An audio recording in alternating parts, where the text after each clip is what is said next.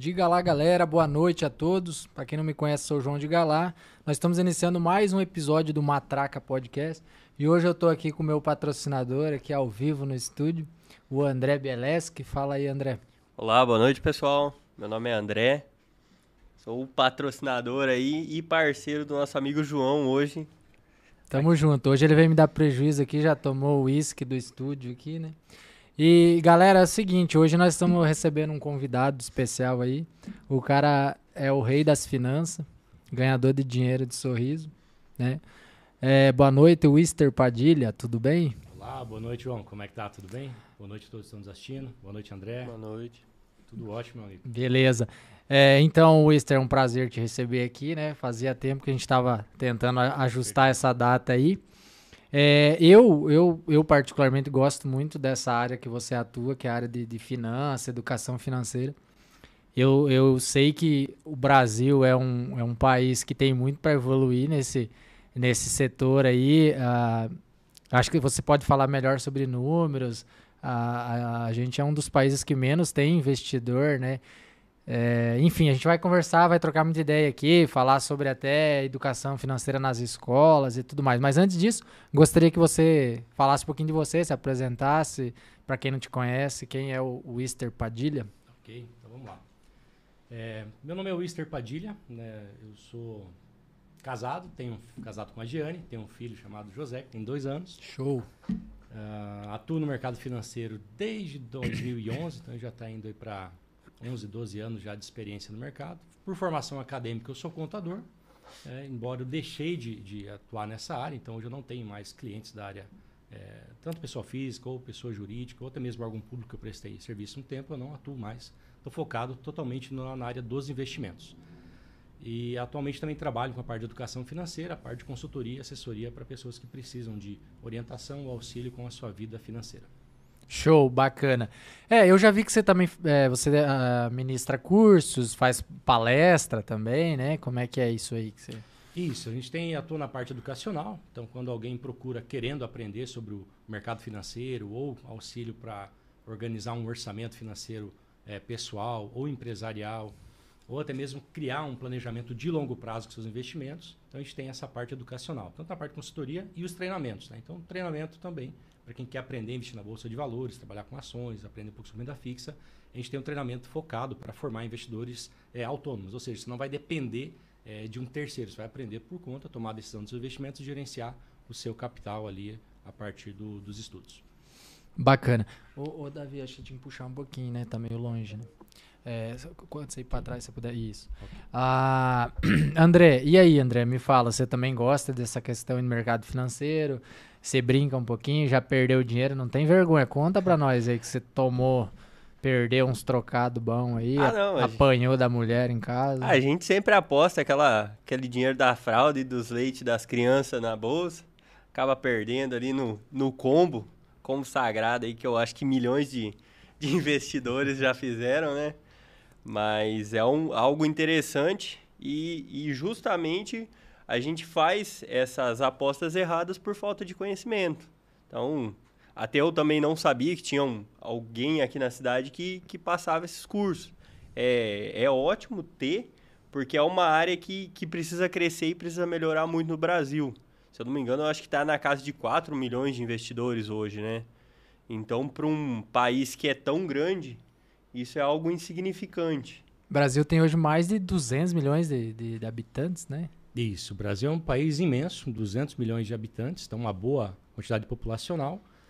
É, e quando a gente vai olhar para o número de investimentos, que pessoas que conhecem a Bolsa de Valores, o número está em torno de 4 a 5 milhões de pessoas. Só que tem um detalhe, esse número que é divulgado não são pessoas ativas na Bolsa. Né? São o número de CPFs que tem conta em uma corretora. Eu tô lá, mas atualmente não tô... Também. Mas eu devo estar tá na estatística. Mas vamos lá, vocês têm conta em mais de uma corretora? Eu tenho duas. Duas. Assim, então, não, é, uma é Banco Inter, não sei, não perfeito, sei. tá lá. O seu CPF está contado duas vezes nesse número.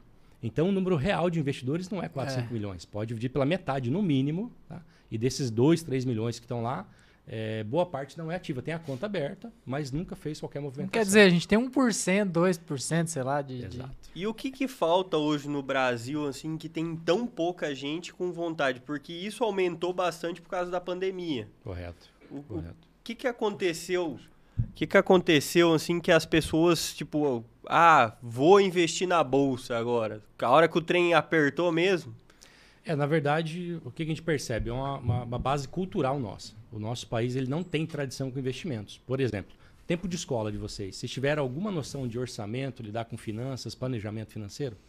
Não. Cara, coitado de mim. Zero, mano. Eu, não, eu, eu, eu via falar em bolsa de, e, na, e na época, não que eu seja velho, uhum. mas era no balcão. Eu me lembro que era um gritedo, um bagulho assim. Eu não, não entendia nada. Via na televisão lá os caras gritando. Lá no... Isso, antigamente era assim mesmo. O pregão, acho que era. Isso, o pregão era viva voz. Era no grito, literalmente era no grito. Era no viva eu voz. Eu achava mesmo. aquilo uma, uma graça, mano. Eu não entendi.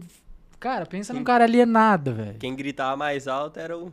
Seria legal se a escola tivesse dado um. Talvez eu teria me interessado antes. Mas esse é um dos motivos também de não ter sido difundido a tempo. Porque essa questão do pregão viva voz foi até 2007, se não me falha a memória. Que aí tornou-se o pregão eletrônico. Então era limitado, restrito a um número de investidores com capital alto, que ou seja, não atendia o varejo, não atendia a gente. E, e era só quem tinha um corretor, tinha um acesso para poder negociar na bolsa. Então hoje não, hoje você abre a sua conta, no mesmo dia você já consegue, no outro dia já está podendo negociar no mercado financeiro. Mas a falta de instrução na nossa formação educacional é o que faz o nosso número de investidores ser tão baixo. Então, hoje, o que é comum a gente ver? É, aparece uma promessa mirabolante de ganhar dinheiro rápido, as famosas pirâmides financeiras.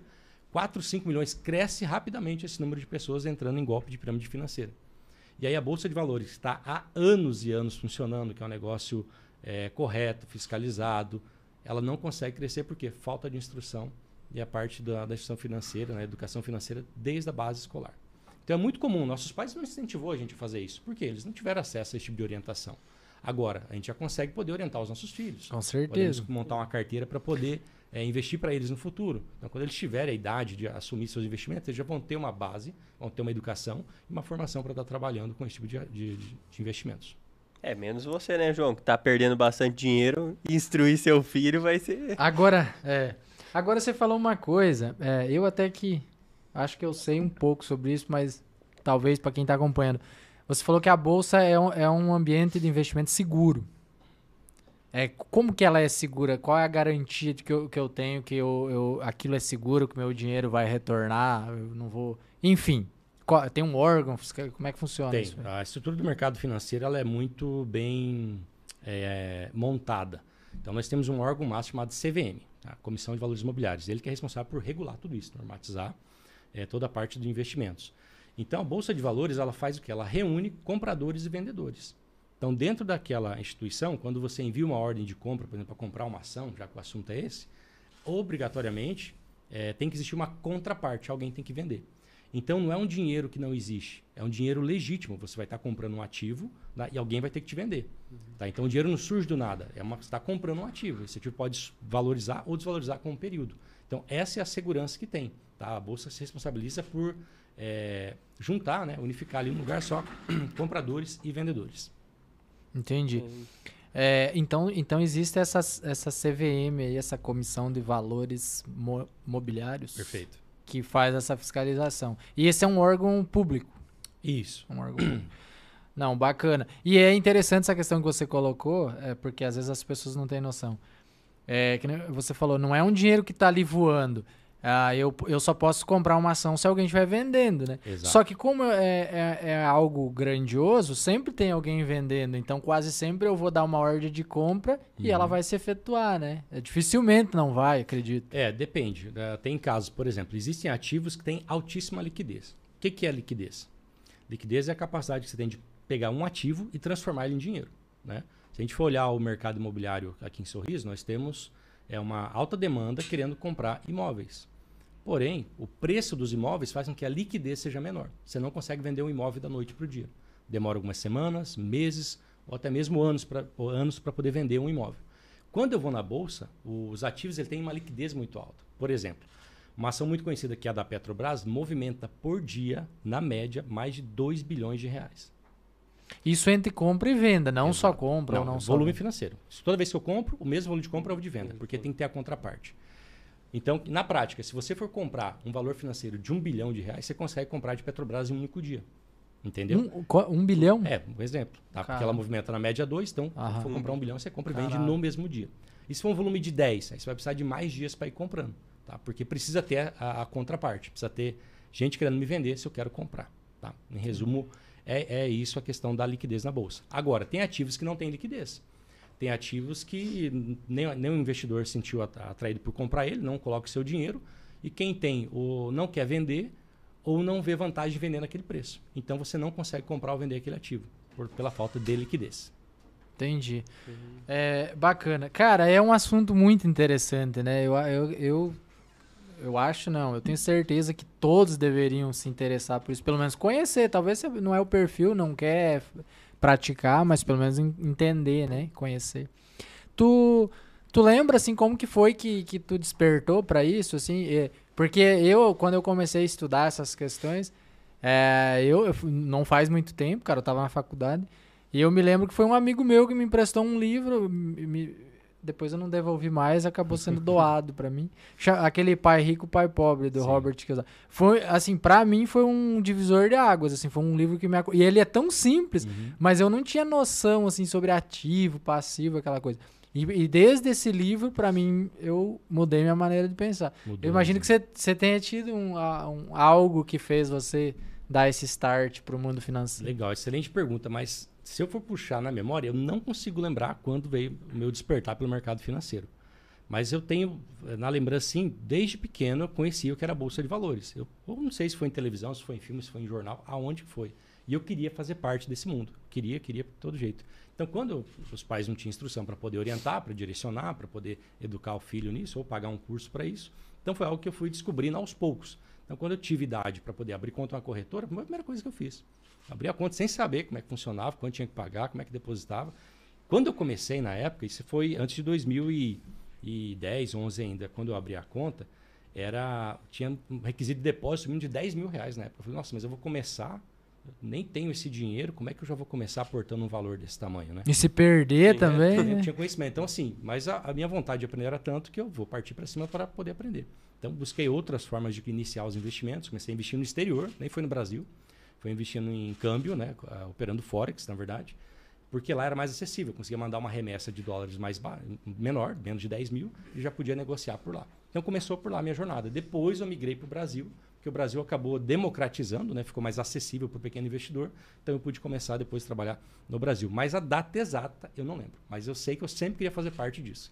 Eu- na memória eu tenho muito claro que desde muito pequeno eu sabia o que era bolsa, eu queria estar lá, eu queria aprender, eu queria estar fazendo parte disso. E hoje eu me sinto realizado profissionalmente de saber que eu estou fazendo aquilo que eu amo, que é trabalhar com o mercado financeiro. Show de bola. Ô André, e você? Que- como é que foi isso aí? Quando que você perdeu o primeiro real? A primeira é sempre dolorido, né? A primeira dor que a gente perde. Cara, começou na empresa que eu trabalhava anteriormente e o pessoal já operava. E aí deu aquela febre, né, no do, do Covid, aonde o pessoal acabou todo mundo migrando para a bolsa e foi na, naquela falsa esperança de ficar rico. Acho que como, como se fosse uma pirâmide financeira, você entra, faz as apostas achando que, que vai se dar bem, e as ações não. É um mercado complexo, então a gente acaba entrando sem instrução e acaba se lascando. Mas a, assim, hoje eu uso a bolsa como referência para investimento. É, sair da poupança tradicional e entrar num fundo, um fundo imobiliário, que é algo que tem que te traz um aporte mensal, ou até mesmo um, uma, uma ação que paga dividendos. Então, hoje a bolsa é um método também de fugir de uma, de uma poupança tradicional que rende mínima coisa e, e você acaba entrando num fundo que às vezes acaba te pagando um pouco mais. Então, você consegue investir um pouco mais e ter um retorno mais, mais bacana que uma poupança tradicional. Isso é interessante a questão da poupança. Vou fazer uma pergunta para vocês. Você sabe quanto dinheiro tem hoje alocado na poupança no Brasil inteiro? Não. Eu não faço ideia. Mais de um trilhão de reais guardado em poupança. Em poupança. É, você falou bem, guardado, né? É, guardado, que não é investido. Que a pessoa acha que tá investindo. Aí, aí vem uma pergunta: o que faz dessas pessoas tipo, deixar tanta grana assim num, num, lugar que não rende? Será que é medo de investir? Ou talvez até mesmo a falta de conhecimento. Pode ser um pouco de medo, né? Porque desde então aprendeu que a poupança era um local para colocar o dinheiro e mantém isso de forma tradicional. Tá? Mas hoje você tem aplicações tão seguras quanto a poupança, ou até mais, que é no caso um tesouro direto, por exemplo, que rende nada mais ou menos que o dobro que a poupança.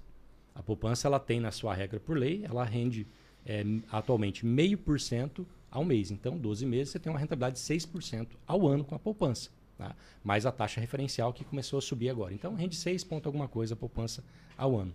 E o Tesouro Direto ele está ligado diretamente à taxa Selic. Depois a gente pode falar um pouquinho sobre ela, que é a taxa de juros do Brasil, que está na casa de mais de 12%. Então eu consigo investir direto, né, de forma direta, no Tesouro Direto, que vai me render de 12% ao ano, né, e, e, temos lá um trilhão na poupança rendendo 6%. E qual que é a garantia do Tesouro Direto? Até maior do que a poupança, porque o Tesouro Direto está investindo no Tesouro Federal. Quem é o dono da impressora você tá emprestando, Você está é. emprestando dinheiro para o Brasil. Exatamente. No dia que você resgatar, vamos supor que falte dinheiro na conta do governo, ele vai lá e imprime esse dinheiro e te paga. Então a segurança maior, entre aspas, estaria ali. Então, isso é uma, uma aplicação simples, que você mantém um nível de segurança e, e, consegue ter uma rentabilidade maior do que a poupança. Mas talvez a falta de conhecimento, a falta de instrução, faz com que as pessoas fiquem lá é, com o dinheiro colocado na, na poupança, alocado em poupança. Cara, eu é porque eu, eu imagino que é complicado. Muitas pessoas não têm acesso à, à internet e tal. Outras pessoas a. Não sei, cara. É, é, eu, eu, a primeira vez que eu, que eu fiz uma conta na corretora e, e entendi bem o, o que que era, foi através de um professor do, do, desses de internet. É, que ele, ele explicava, na, na, no meu entendimento, ele explicava muito bem. Ele compartilhava a tela do computador dele. Então ele foi lá, criou uma conta na corretora, eu assistindo, onde ele clicava. Certo. Ele foi, comprou uma ação real, pegou da conta dele, pagou, emitiu a ordem e tudo. E aí eu assistindo aquilo, cara. O cara fez isso. E depois desse dia eu falei, ah, eu consigo fazer isso. Mas você vê, teve que chegar no, quase que o cara pegou na mão ali e conduziu. Eu imagino que talvez se tivesse isso nas escolas, né, um laboratório de informática com internet, levar as crianças lá, ensinar a abrir uma conta, ver, é, sei lá, saber interpretar uma ação, né, se ela tá cara, tá barato, se, se aquela empresa tem dívida, se não tem, acho que seria uma coisa tão legal, cara. É, isso aí já entra uma parte de análise, é um pouquinho mais, é, não vou dizer avançado, mas um, um passo além do, do iniciar os investimentos. Só que olha que interessante, abrir uma conta de corretora é o mesmo procedimento que abrir conta em um banco. Até mais simples, na verdade. Porque na corretora você não está lá atrás de crédito, você não tem uma análise de crédito para buscar o seu nome, ver se tem alguma pendência, se pode abrir a sua conta ou não. Simplesmente você vai colocar o dinheiro lá para investir. Você não está pedindo um empréstimo, né? Exatamente. né? Então abre muito mais rápido, né? Com muito menos restrições do que é, uma conta em um banco. E qual que é a necessidade de você ter uma conta de banco hoje? Total. Você não pode ficar sem, você não consegue ficar sem. Então abrir conta na corretora é a mesma coisa. Né? Então o que, que faltou né, na parte da escola? Talvez uma orientação para você buscar né, conhecer uma corretora, ver como é que funciona, pelo menos uma noção para a pessoa saber que hoje preciso iniciar meus investimentos. E olha que interessante, não precisa chegar após os 18 anos para abrir conta, você pode abrir a conta antes. Né? Como menor você pode abrir, é, desde que tenha ali um responsável para poder fazer as transações, como um tutor, né, você consegue estar tá negociando. E é o que eu tenho com meu filho, ele tem uma conta desde o, acho que foi do décimo dia de que ele nasceu, eu abri a conta para ele, desde então invisto para ele periodicamente. Caramba. A hora que tiver 18 anos já tá rico. É, é fácil. É, é bacana demais. Cara, e assim. É, por, esse aí é um assunto que tem muita coisa. A gente ficaria semanas aqui, né? Concordo. Mas assim. É, como é que tá o cenário, vamos falar, político, geopolítico, para investir? Assim, é, você falou que a Selic está em 12%. É, eu não sei se a galera. O que é Selic, né? Selic é a nossa taxa de juro, né? Perfeito. É, brasileira, né? Eu vi que nos Estados Unidos tá 8 já, ou quase 8. Não, não, tá Tá, tá 2%. Mas eu vi que tem uma previsão. Eu vi algo de 8. É, acho que é uma previsão que vai chegar a 8 esse ano. Não, mas a taxa deles lá é bem baixa e tá tendo esse aumento, tá? A expectativa é que talvez chegue ali uns 2% ao ano, tá? Mas é. Tá assim, tendo um aumento. Eu queria saber onde é que eu vi essa fala, cara, de 8%, que teria uma expectativa. Deve ser ter sido inflação. A inflação que você tá confundindo? Ah, pode ser, pode então. Pode ser a desinflação deles. Pode ser. Mas a taxa deles É, a inflação. É eu tô confundindo a... a Pô, então, mas e aí, e, é, como é que tá hoje? Tá favorável? Tipo assim, o cara tá assistindo aí vai querer se aventurar. É, hoje tá mais, eu tenho que estar tá cauteloso, tem que ver se o mar tá bom para surfar. aí é que, que tá, é? o mercado, ele é muito incerto, vamos dizer assim. A gente nunca vai ter 100% de certeza em algum momento. Tá? Agora, quando e nada um, na vida, né, Luiz? Mas, mas o mercado ele é, ele é curioso, porque às vezes fala, não, essa aqui é certeira, não tem erro. Vai acontecer uma coisa que vai ter erro, né? Uma guerra pode estourar, você pode ter um período eleitoral, você pode ter muitos fatores que vão Uma pandemia, uma cara. Uma pandemia. Então, assim, não tem como a gente ter certeza de nada. Então, o, o cenário é propício? Eu acredito que sim. Sempre. Para iniciar, sempre. Por quê? É, em, um, em, um, meio ao caos, vamos dizer assim, estamos em um período de guerra, estamos tendo inflação, estamos saindo uma pandemia. Não está o cenário perfeito para você investir. Talvez nem exista esse cenário. Tá? Mas sempre quando nós temos uma, uma depreciação dos ativos na bolsa, é uma oportunidade para você poder comprar bons ativos a um preço abaixo do preço de valor do mercado. Tá? É a mesma coisa se chegar aqui em Sorriso, há 20 anos atrás, você começar a comprar imóveis, que valia Nada. um valor muito irrisório comparado a hoje. Tá? Por que aconteceu? Porque hoje você não consegue comprar a mesma quantidade de imóveis naquela época. Porque hoje o valor de mercado está muito alto. Então a bolsa ela possibilita isso. Num dia você for comprar um ativo, no outro dia ele está 20%, 30% mais barato, muitas vezes. Coisa que não acontece com o terreno aqui. Sim. Entendeu? Então, muitas coisas de oportunidade são momento. Então, no momento desse, ah, estourou uma, uma guerra, ah, o país está passando dificuldade, período eleitoral, tem ações específicas que vão sofrer por causa, por causa da incerteza política, econômica naquele setor. Isso vai fazer com que a ação desvalorize e você possa, desde esteja na tua estratégia de investimento, comprar esse ativo a um preço abaixo do mercado. Isso soma para você de forma favorável, porque no médio e longo prazo, ela recuperando o preço que estava anteriormente, você já está no lucro. Então, é, o cenário perfeito nunca vai existir. Mas eu sempre acredito que é uma oportunidade para a pessoa iniciar, para conhecer com pouco, para tomar conhecimento, né? amadurecer isso e perceber que no longo prazo, principalmente com ações, essa curva de longo prazo ela vai proporcionar trazer um retorno exponencial para a sua carteira de investimentos. A, o problema é que as pessoas chegam hoje na bolsa e querem olhar o resultado amanhã e já querem estar muito bem sucedido. E não, o investimento em ações é, é a, a boas ações, né? taxa de performance, ela tem que rentabilizar com o passar do tempo, e tempo. É o tempo que vai fazer com que essa ação acumule um patrimônio significativo na tua vida. E isso acaba muita gente perdendo dinheiro por causa disso também, né? Porque o cara vê ali, coloca um, um pouco de grana, vê que a ação vai um pouco para frente, às vezes o cara já vende ou já não tem aquela, aquela malícia assim do cara saber esperar o tempo, quer fazer nas pressas. Ou vê que cai bastante, o cara já sai. Às Exato. vezes a ação pode recuperar por, por ser um momento ali político ou algo assim. Isso acaba fazendo muita gente perder dinheiro na bolsa. Exato. É, esse balanço da bolsa que acaba sendo um problema para muitas pessoas, porque elas não sabem lidar com isso. Porque elas, por exemplo, entraram, compraram um de ações lá, olhou lá no, no, no aplicativo, está positivo, está rentabilizando 5, 10, 15%. Então a pessoa acha que está um resultado satisfatório e já vende. Só que quando sai daquela ação, aquela ação pode subir mais 5, 10, 15, subir mais, né? E rentabilizar muito mais. Sim. Aí ele vai comprar de novo, vai ter que pagar mais caro por esse ativo. Pelo mesmo ativo. Entendeu? Então, existe dois problemas. Ficar girando muita carteira não é bom, a não ser que você tenha uma carteira específica para fazer esse trabalho. Tá? Mas em você investir comprando boas ações e manter a disciplina de alocar todos os meses um valor dentro da sua remuneração é uma excelente estratégia, comprando boas ações durante um bom tempo. Indiferente do valor que está ali no momento. Exatamente. Sempre... Não, não, precisa se preocupar com o preço da ação. Se manter a disciplina porque você quer um resultado no longo prazo. Uhum. É a mesma ideia de uma pessoa que começa a comprar terreno para investir em imóveis. Por que eu estou falando de terreno? Porque é o que todo mundo conhece. Sim. Né?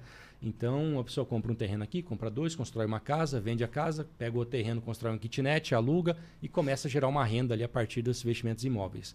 A mesma coisa tem que olhar para as ações. Você está comprando ação de uma empresa para comprar o maior número possível de ações dentro de determinado período para que você receba o rendimento dessas ações com o passar do tempo. É, o legal de ações é que além de ter a valorização do ativo, você tem uma remuneração através da distribuição de lucro. Toda empresa que dá lucro, ela é obrigada, dentro de algumas determinações, a distribuir seu lucro com os acionistas através do dividendo. Então essa é uma excelente forma de você também é, ter uma renda ali Obviamente tem que ter um patrimônio considerável para poder ter uma renda para viver disso, vamos dizer assim, mas é uma forma também de você é, ter uma renda extra, reinvestir ela e acumular patrimônio. Cara, é, só tem uma galera aqui mandando. Guilherme Ramos. Ele, ele escreveu aqui, ó. Esse é o cara. Wister é monstro. Ah. Guilherme na área, Wister. Forte abraço. Guilherme. Guilherme. Valeu, Guilherme. Obrigado por estar acompanhando aí. Tem o Lucas. Eu só não sei falar o sobrenome do cara aqui. É Pu- Putkemer. Putcamer. Nosso Brasil é um mar de incertezas. Isso é verdade. Não existe momento ruim. Ruim é não iniciar. Falou tudo. É, na Falou verdade é tudo. isso, né? O cara fica procrastinando, igual a gente tava falando antes de começar aqui. É, você fala, não, vou fazer, vou fazer. Mas eu, eu, eu tava te ouvindo ali, tava vendo essas mensagens e pensando aqui também. É, cara, primeiro, o brasileiro, nós, a gente é muito imediatista, né? Exato. Então o cara ah, colocou 100 reais lá na bolsa, mês que vem ele já quer comprar um terreno. Outro ponto é, cara, qual que seria o, o- o passo a passo, sei lá, pra mim começar a investir? Porque, tipo, ah, eu tenho mil reais aqui, coloco lá e daí alguém bate na minha moto, eu preciso consertar. E eu preciso dos meus mil reais e agora tá lá e acho que eu teria que me preparar antes, sei lá, deve ter um preparo. É, na verdade, não é nem questão. O preparo é mais o planejamento. Né? Você tem que entender que o investimento, a gente sempre vai estar focando no longo prazo. Diferente de uma parte especulativa, né? Que a gente vai colocar o dinheiro para tentar pegar num período curto Um mais rápido. aventureiro, né? Isso. Então, você vai, por exemplo, vou começar com meus mil reais, vou fazer um planejamento. Esses mil reais, eu posso destinar ele a todo investimento ou não? Dentro do seu planejamento. Por exemplo, ah, eu tenho uma incerteza, talvez se acontecer eu preciso arrumar minha moto, tem que cuidar. Então, você vai montar uma, uma carteira de investimentos e você tem que preparar uma parte desse valor para ser uma reserva financeira sua. O que que é reserva financeira? Numa necessidade dessa, você acessar esse capital. Então você não precisa pegar e investir diretamente os mil reais. Você pode já definir um percentual. Não, a minha carteira vai ser formada do total dos mil, que seria 100%. É, 20% vai ser reserva financeira. Se eu tiver uma emergência, eu precisar acessar esse capital. E 800 eu vou destinar para o investimento. Essa é uma forma. E você vai construindo isso com o tempo. Tá?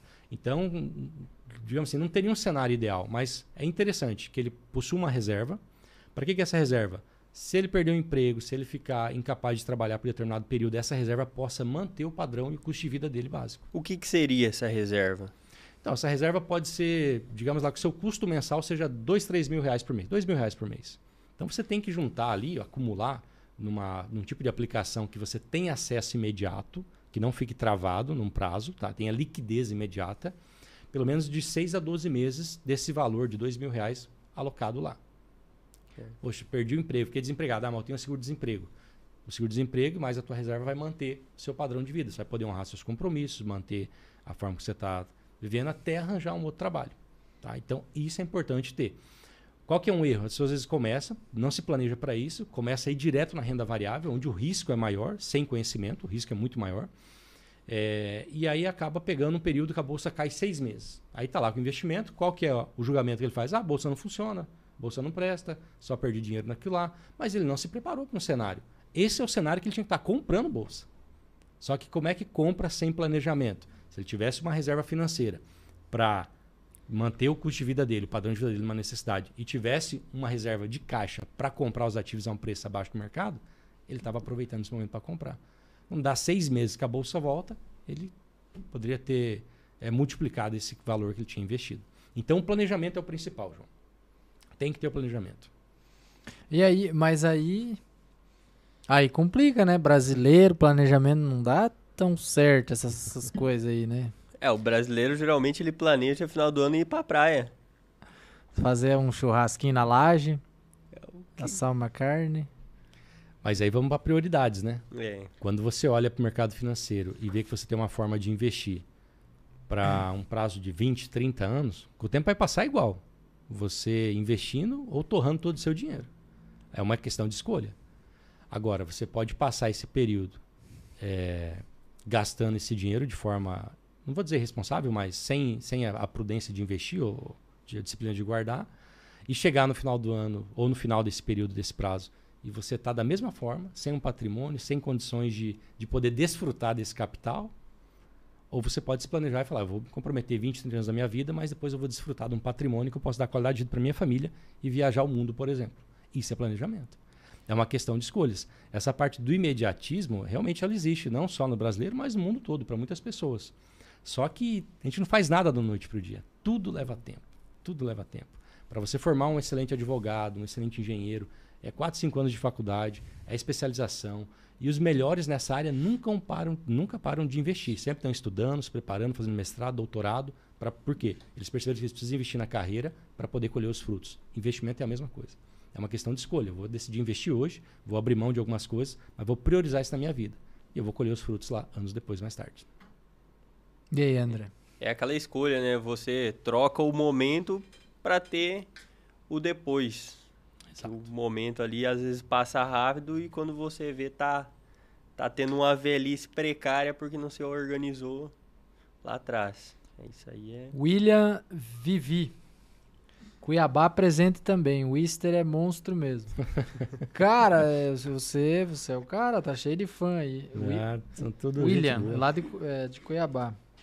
Um abraço pra galera de Cuiabá que tá acompanhando. Agora aquela pergunta, já atingiu seu primeiro milhão? Essa questão do primeiro milhão sempre é muito falada, né? No mercado financeiro, cara, você tem altos e baixos, né? Então, num período de longo prazo, o milhão vai e vem muitas vezes na sua mão. Né? Agora, o que, que vai definir para você? É, acumular o montante é o prazo. Eu estou recente, para mim, 10 anos ainda investindo é um curto prazo. Né? É óbvio que eu não comecei com o conhecimento que eu tenho hoje. Né? Comecei estudando, comecei aprendendo, perdi, ganhei. Então, hoje sim, tenho uma vida confortável, tenho um padrão confortável de vida, né? mas a missão de acumular os milhões ainda continua. Isso aí a gente não vai parar tão cedo, não. Até os 30, 40 anos de investimento, a gente vai continuar firme. Ele já chegou no primeiro milhão. Chegou. Não, mas ao tempo que ele está investindo. Cara, o William Vivi falou aqui, por isso que, que vem a questão cultural e educacional. Há algo a médio, a longo prazo, essa mudança de traçar planejamento. Eu não. Peraí. Há, há algo a médio, a médio a longo prazo, essa mudança de traçar o planejamento.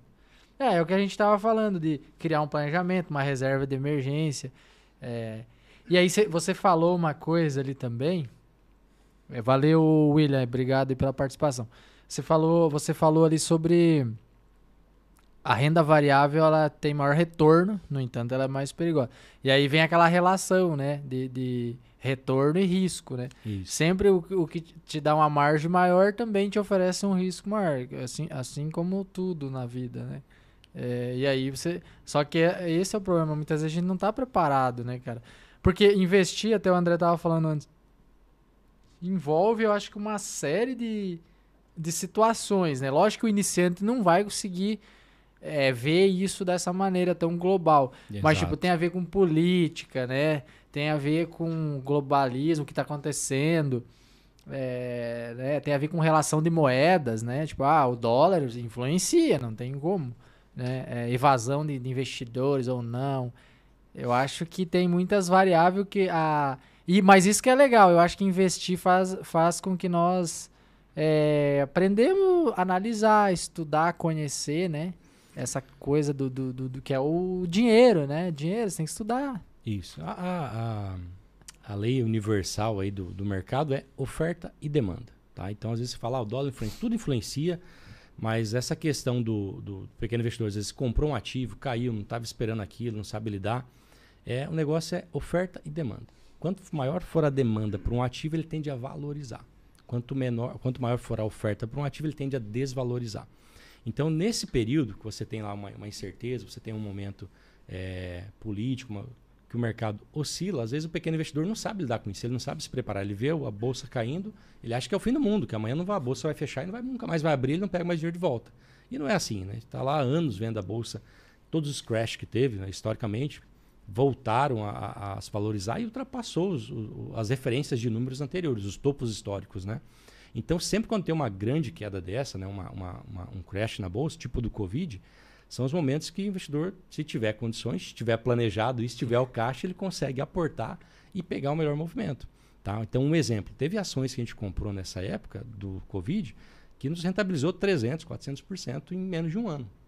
Agora, isso é uma métrica para todo investimento em ações? Não é.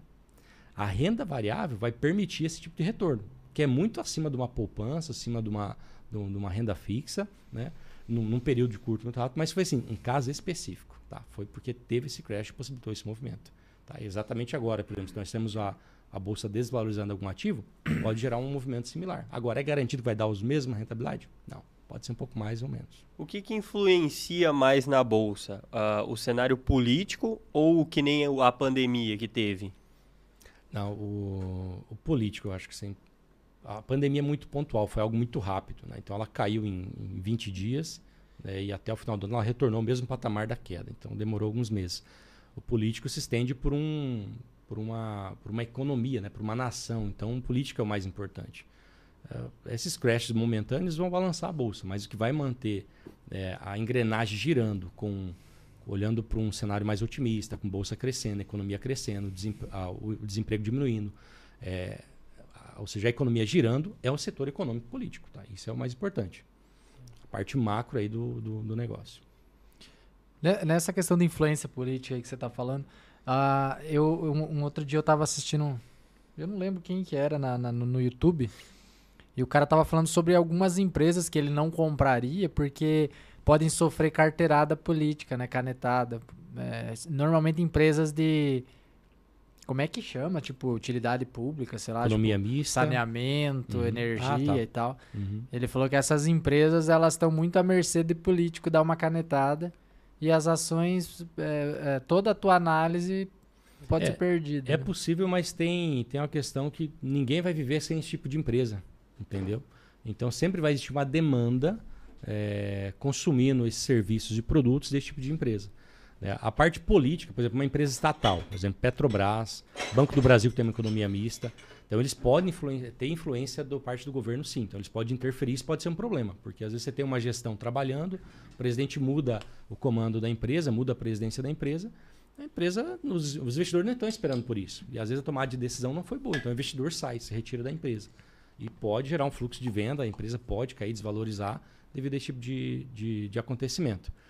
Então, o único problema do governo interferir na empresa é isso. Eu não vejo mal dela ter uma participação da empresa, né? igual ela tem na Petrobras, no Banco do Brasil. Agora, ela interferir, mudar a presidência, mudar isso, mudar aquilo, para interesse dela, aí fica ruim. Dá canetada, porque né? Porque os investidores aí não, não, não têm segurança nessa empresa. Falei, amanhã depois que dar uma canetada, eu estou enrolado com essa empresa aí. Tá, mas é, falando de investimento, eu vejo que você fica muito confortável, mas vamos falar um pouco de política, assim, você precisa ficar incomodado, né? Cara, vamos falar de coisa boa. É, cê, você, você que é investidor já tem tempo, você acha que a bolsa ela é mais atraente quando você tem um governo de direita ou de esquerda? Porque eu estava analisando a Petrobras com governo de direita, ela vem dando lucro, então isso, isso para o investidor é bom. É, já no governo socialista, ela, ela, eu lembro que ela sempre dava prejuízo, né? Tava sempre no vermelho. Inclusive, tá pagando indenização para os americanos, né? De, de, de, roubo que teve, né? É, no, pelo governo assim, até uma vez eu vi um estudo mostrando o período em que um governo de esquerda ficou no governo, o governo comparando com direita.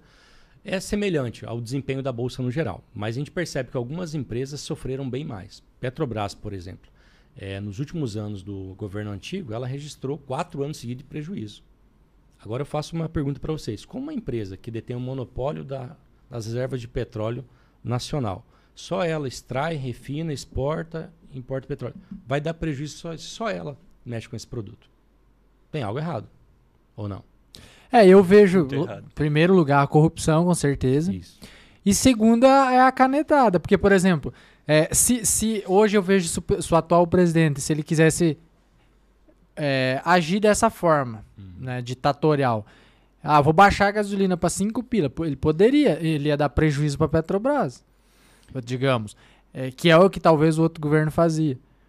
Mas isso geraria toda uma desconfiança, né? O cara tá agindo na força da, da, da caneta. Não sei é, também aí, se poderia, acredito que poderia. Eu acho que tem, por lei, eu acho que ele não pode mexer nesse preço dessa é. forma, é congelado dessa forma. Tem que ver a parte parte legal de se fazer isso. Então, tá? então para ela ter prejuízo sendo, sendo uma não, tem, não tendo concorrência, fica só a cargo da corrupção mesmo. Não tem outra justificativa. É, mas assim, tem, tem outras coisas. Ela pode ter feito muito investimentos no período, é uma possibilidade. Agora, se o investimento é superfaturado ou não, só quem está lá para saber. Má né? administração. Má né? administração. Porque os caras colocam político, né? de emprego. Então tem muita coisa que pode é, fazer com que tenha um gasto excessivo e a receita não acompanhe. Só que também não podemos só olhar para esse lado. Tem que olhar que eles trabalham comercializando uma commodity que é cotada a nível global, que é o petróleo.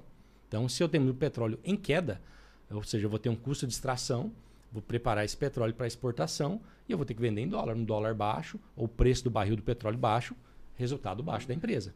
Por que, que Petrobras está tendo um resultado excepcional nos últimos anos? Porque o barril de petróleo saiu lá da casa do, da época do Covid do zero, que chegou a zero, a menos zero, né? E, e bateu 120 dólares o barril. Caramba, eu tinha até 100 reais eu tinha acompanhado. 120 Chegou- reais. é, porque são dois- duas cotações. Tem o petróleo WTI, que é o extraído da terra, e o extraído da água. Né? Então, o petróleo que a Petrobras trabalha, a cotação, é o que é extraído do, do pré-sal. Então, é o É mais Brent, É um pouco mais caro. Só que é o seguinte, o custo de extração do petróleo da Petrobras é muito baixo. O último estudo que eu vi era coisa de 5, 6 dólares por barril. Então, você imagina extrair petróleo a um custo de 5 e vender a 120, Nossa com um dólar a 5 reais. Ô, Wister, assim, eu sei que tu. Sei lá, você não é economista e tal, mas. Por que, que o, o- o- o- nosso petróleo. no- Nós somos autossuficientes no petróleo? Em, em, extração, Eu em produção? que- não, mas ainda depende de importar ainda. Eu acho Mas que- tudo bem. Mas é, qual que é a explicação do nosso petróleo ser cotado em dólar, assim, por exemplo? Qual- é- é- como é que. É uma política de preço adotada pela empresa, pela, pela, pela Petrobras. Mas é possível mudar isso? É possível? Ah, Não te- teria que ver. Eu realmente não vou. É, não, vou por isso que eu falei, porque assim, tu não é. Exato. Você não, não, não é político, não é. Não é enfim. É, mas de repente você tem esse conhecimento. Mas assim, se fosse fácil mudar, já teriam mudado. É, entendeu? não, eu, Então, eu imagino, você mas assim, deve ter o certeza que- pulo do gato e tal, esses caras. é. E, cara, e a gente não. não é, é, essa questão de petróleo, a gente não refina, né? A gente produz, mas não tem refinaria suficiente. É isso? Até Aí manda pra feito- fora e volta. É, é uma, é uma, é uma confusão Cara, essa é parte do- complicado, do, do, né? do trabalho. Porque assim, tem. o Petrobras detém 96% das reservas de petróleo nacional, né? Os outros 4% estão em alguns grupos pequenos. E ela faz toda essa extração. Tem refinarias que, é, é, que estão em construção, outras estão paradas devido à Lava Jato. Então, assim, muito investimento está travado. Então, falta infraestrutura, acredito, para a Petrobras poder é, trabalhar dessa forma, refinando e produzindo isso em larga escala para atender a demanda do Brasil e também para exportação. Então, é, um, é um- algo que tem que, que tem que ser investido ainda. Então, o pessoal fala muito de uma privatização para ver se melhora, mas é algo que não vai mudar da noite para o dia. É algo que vai levar alguns anos para Cara, eu, ajustado. eu, eu sou favorável à privatização de, de empresas estatais. Assim, é, só que. E aí, e aí, assim, ao mesmo tempo que eu sou favorável, eu fico me questionando. Quando eu olho pra BR-163, Uhum. que tá privatizada, mas é uma merda. Uhum. Não funciona, cara. Tipo, tá matando a galera tudo, pedágio e tal, Uma cobrando. Não fa... privatização que não deu resultado, É, né? então. tá trazendo E daí isso aí coloca a minha, a- aquela minha certeza, eu já fico no- com, não, não- com o pé atrás, né? Mas no geral eu sou um pouco favorável no sentido que eu não vejo o Estado como um gestor. Uhum. Eu não vejo assim deixar uma Petrobras na mão do Estado e que o Estado é um ótimo gestor. Eu não vejo. Ele não produz nada na maioria das, das coisas. Eu acho que o Estado ele, ele tem um papel importante em, em- em- em intervir, em fiscalizar, ver se está tendo, por exemplo, é, uma concorrência não, não desleal entre as empresas, se não está tendo sonegação e tudo mais.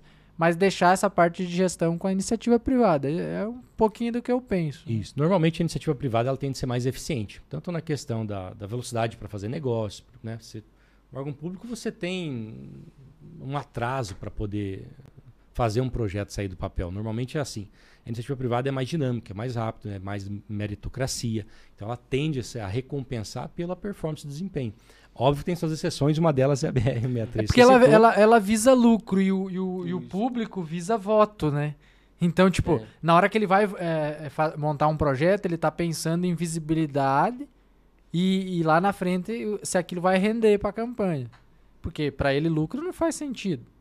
Já a iniciativa privada, ela quer saber de produzir, produzir, tem que dar resultado, resultado. tem que estar no sair do vermelho. Sim. Então ela não tá olhando pra eleição. É tá- uma, uma união de propostas e É. interesses, né? Então você tem iniciativa privada querendo O Lucas Lucro. mandou aqui, Wister, assim, ó. Tira 2 mil pontos no day trade suave, né, professor? Ele bota fé em você. O Lucas é um aluno. É, tá acompanhando aí. Deve tá, estar tá querendo desconto. Tá, é, aham. Tá muito legalzinho contigo. Cara, mais top. Esse, eu gosto demais desses assuntos, assim. Eu, eu sou apaixonado. Outro dia teve aqui a, a Giovana, ela, ela trabalha com holding uhum. e, e, proteção de bens e devolução de impostos, essas coisas. E é um assunto top também. Mas essa questão do mercado, educação financeira. Por exemplo, você, é, livros, assim, o que você recomenda? Algum livro para quem está iniciando? Algo que você acha que seria interessante? Tem, tem alguns livros, né? Por exemplo, Pai Rico, Pai Pobre é um que pode ser indicado. Até o João citou, é um livro muito bom e tem uma linguagem fácil de entender. Então, para quem quer começar, pelo menos olhar para o lado do investimento, né? Olhar para um perfil de investidor, do empreendedor, é um livro que vai abrir somente, tá? Pai Rico, Pai Pobre. Você tem outros livros que vai falar de educação financeira. Então você pode partir para uma, uma literatura mais conhecida, tipo Gustavo Cerbasi. Ele vai ter muitos livros que vão ajudar né, quem está iniciando ali. Ele escreve muito para casal também, né? Finanças. Tem finanças para casais, né? Acho que casais inteligentes enriquecem juntos. São livros que a pessoa pode ler. Então, você vai ter uma noção de questão de poupar, de organizar o orçamento, de como fazer um investimento, uma previdência privada. Assim, não são os melhores produtos que vai estar tá ali, por exemplo, que a renda variável te possibilita, mas é uma forma de você começar a entender a parte do mercado financeiro. Tá? Então, acho que é uma excelente opção. E eu acho que é, eu acho que, que livros, assim, esses livros legal, é, que você está falando, e tem, e tem outros, né? É, tem aquela Bíblia do Warren Buffett lá, bola de. Aquela... Putz, aquele livro lá é. Aquilo não é para amador, não.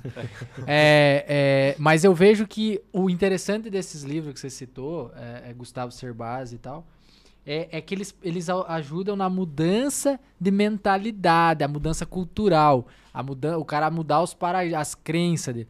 E o cara não vai conseguir investir sem antes mudar a mentalidade dele. É, é, é no, na minha humilde uhum. opinião, é quase impossível, cara. Tipo, tu não, tu não tem noção sobre é, é, educação financeira. É, você não sabe o que é um ativo, um passivo, o que, que te gera renda, o que, que te consome renda. Você não, você não sabe o que é uma reserva de emergência, que você citou. E daí o cara, ele vai se frustrar com a bolsa, né? Porque a mentalidade dele, eu, eu pelo menos imagino Sim. que seja assim, né? E esses livros auxilia, né? É uma autoajuda para pessoa. Sim, o livro é uma excelente forma da pessoa começar, porque assim, é acessível, é barato, né? Os meus primeiros mentores foram livros, né? Eu lembro de ter começado a comprar livro sem saber do que se tratava o livro, somente pelo título, pesquisando na categoria. E eu lembro que eu comprava de 5 em 5 livros, eu ia lendo, eu ia lendo, mesmo não entendendo o conteúdo, eu fui buscando. Comprei livros extremamente é técnico para um, a linguagem para o iniciante, mas eu lia várias vezes até entender. Então, é, eu acho que é uma forma da pessoa começar. Isso vai ajudar a mudar a mentalidade. Porque ele vai ler, vai pegar uma referência, vai pegar uma orientação, aí ele começa a colocar em prática. Outra forma é procurar alguém. Ela falou, eu estou disposto, como é que funciona? Então, pega alguém para te mentorar nessa caminhada.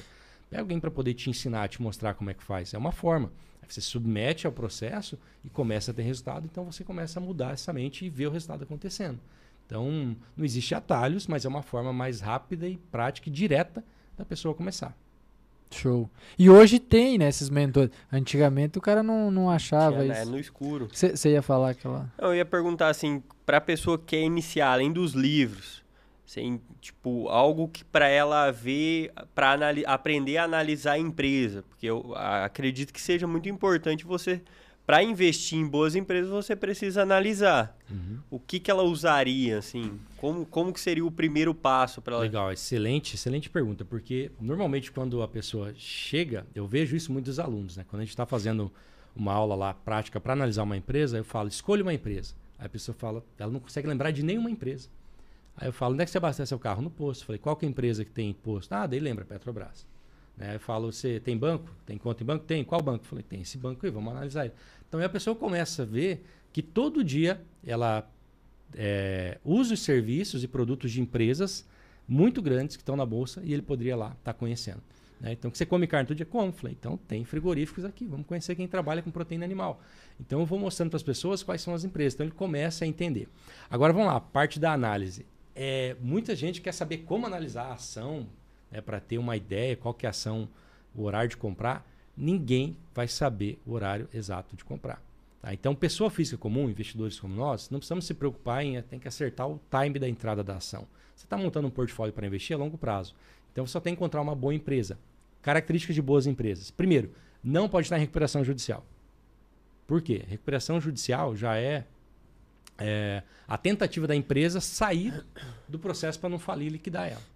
Então, deixa, eu, deixa eu te cortar. Pode falar. Cara, eu não, eu não imaginava que poderia ter uma empresa em RJ na bolsa. Tem. Eu, eu pensava que, tipo, ela era eliminada, sei lá. Não, mas ela tá lá. Ela tá lá, estava funcionando e ela abriu a pressão judicial justamente para não ser liquidada e sair da bolsa. Ah. É uma ah. última tentativa de salvar ela. Putz, o cara é em RJ na bolsa. Tipo... Mas você conhece a empresa Oi? Tá sim, sim. Tá em pressão judicial. E não, tá lá, né? Tá lá. Não só ela, uma. Tem outras também. Tem muita não, gente assim, investiu. É, é, eu nunca tinha parado, né, pra, pra analisar nesse ângulo. Putz, cara, é RJ lá, e aí você. É, é, é, duro, mano. É, porque assim, o que acontece com a empresa de pressão judicial? Normalmente os investidores já se afastaram dela. Então, quem tinha ação já vendeu mesmo com prejuízo. Os caras bem informados, né? Os caras que... falaram, essa empresa do jeito que tá não vai para frente. Já. Quem tem um pouquinho de noção de mercado já percebe isso, sai antes. Pula fora. Por isso que a ação da Oi custa um real. Se ela fosse bola, custava 50, tá? Então a ação custa exatamente o que ela vale, um real ali. E aí o que você fala? Ah, vou comprar um real, porque se ela voltar para 10, ganhei 10 vezes mais. Normalmente o investidor pessoa física vai falar isso. Só que ele não entende que a empresa está ali, ou é dali para sair da bolsa, ou vai ficar muitos anos para poder voltar a 10. Ela não sobe da noite para o dia. Aí ele investe num ativo que está prestes a falir e sair da bolsa, não entende o motivo por quê, aí de um dia para o outro a, se reúne lá o conselho da empresa, define, decide fechar o capital e a empresa sai da bolsa, está lá o investidor amarga um baita de um prejuízo. Então, essa é uma dica interessante. Não invista em empresa que está em recuperação judicial. Você tem um, um, uma, digamos, a mais para poder escapar de uma empresa que vai te dar dor de cabeça. Tá? Outro critério, procure empresas que dão lucro. Tá? Então, dentro, quando você começar a pesquisar empresas, tem vários sites que você consegue consultar o histórico da empresa. Então, você vê quanto a empresa deu de lucro nos últimos anos. Toda empresa que está na bolsa ela é obrigada a publicar, a tornar público os seus balanços. Então, quem não sabe ler um, um, um balanço contábil, né? não precisa fazer uma contabilidade para aprender isso, tem os sites que já separam isso de forma visualmente muito fácil. No campo lá, lucro. Lucro do, do ano passado, do ano retrasado, do histórico todo da empresa. Você vê que a empresa, se ela dá lucro recorrente, quer dizer o quê? Que ela é eficiente no que ela faz. Então, ela honra os compromissos, paga suas contas e sobra lucro. É sempre interessante avaliar o, o último balanço ou vir pegando um histórico? Sempre histórico. Tá? Um balanço isolado nunca vai ser garantia que vai continuar. Agora, um histórico, a gente percebe que ela tem uma média de desempenho. Pelo menos, um, sei lá, uns últimos três anos. Mais cinco, dez mais. anos é bom olhar. Ah, mas a empresa entrou ano passado. Poxa, se a empresa entrou ano passado, não invista nisso. Entendeu? Se você nem conhece e não sabe analisar, vai investir numa empresa que começou ano passado, né? Porque você não tem nenhuma noção se ela entrou na bolsa a um preço acessível ou um preço caro. Barato, né? Ou, ou caro. Então você vai entrar no ativo literalmente fazendo uma aposta. Então, normalmente, quando. Tem até um estudo, é bem curioso. Foram analisados mais de 6 mil ou 7 mil IPOs, que é quando a empresa entra na bolsa. É, 89% deles perde valor do mercado após entrar na bolsa. Então você tem uma estatística que fala: ó, você tem 80% de chance de perder dinheiro comprando ação na entrada. Ok? Então, evita, espera pegar. É mais fácil pegar uma empresa que tem um desempenho já, que já está andando há um bom tempo, que está dando resultado, do que querer fazer uma aposta naquela empresa que entrou ontem ou hoje. Diferente de você for um cara que conhece é, o nicho que a empresa está trabalhando, conhece a empresa antes de abrir e acompanha o processo de abertura. Aí é diferente. Tá? Mas entrou assim do nada. Pessoal, ah, vou investir nessa empresa porque começou agora e vai bombar. Esse Fa vai bombar é complicado. Fa falando nesse negócio de IPO, por que eu, eu, eu não acompanhei a situação? É, por que, que a Van não conseguiu ela não conseguiu fazer, né? Não, ele tinha feito o pedido, mas eu também não acompanhei o desfecho. Mas acho que não atendeu os critérios ah. que a Bolsa exige lá no primeiro momento. Entendi. Não sei se foi por falta de apresentar documento ou, ou por alguma restrição. Cara, você estava falando de, de ler livros ou ter um mentor. Mano, eu uma vez eu, eu, eu, eu, me lasquei tão grande com esse negócio de investimento, depois eu fui estudar mesmo. eu, eu, eu trabalhava numa empresa e tinha um diretor lá e o cara era muito foda, mano. Ele falava uns cinco idiomas já tinha é, morado na, na, na Europa, é, trabalhou numa empresa de vender joias no mundo todo, vendia joia pra rainha da Inglaterra, mano, tipo, o cara... E daí o cara era diretor dessa empresa que eu trabalhei. E aí ele, ele gostava de investir, ficava a noite inteira lá fazendo os esquemas, e daí nas reuniões ele falava sobre aquilo lá. E daí um dia eu fui. Mentira, não investia nada, eu falei, vou, vou fazer uma moral com esse cara, velho. Falei, ah, bah, eu também acho massa isso daí e tal, ando estudando e pá. Daí ele pegou e me mandou. Cara, eu tenho até. Nossa, velho.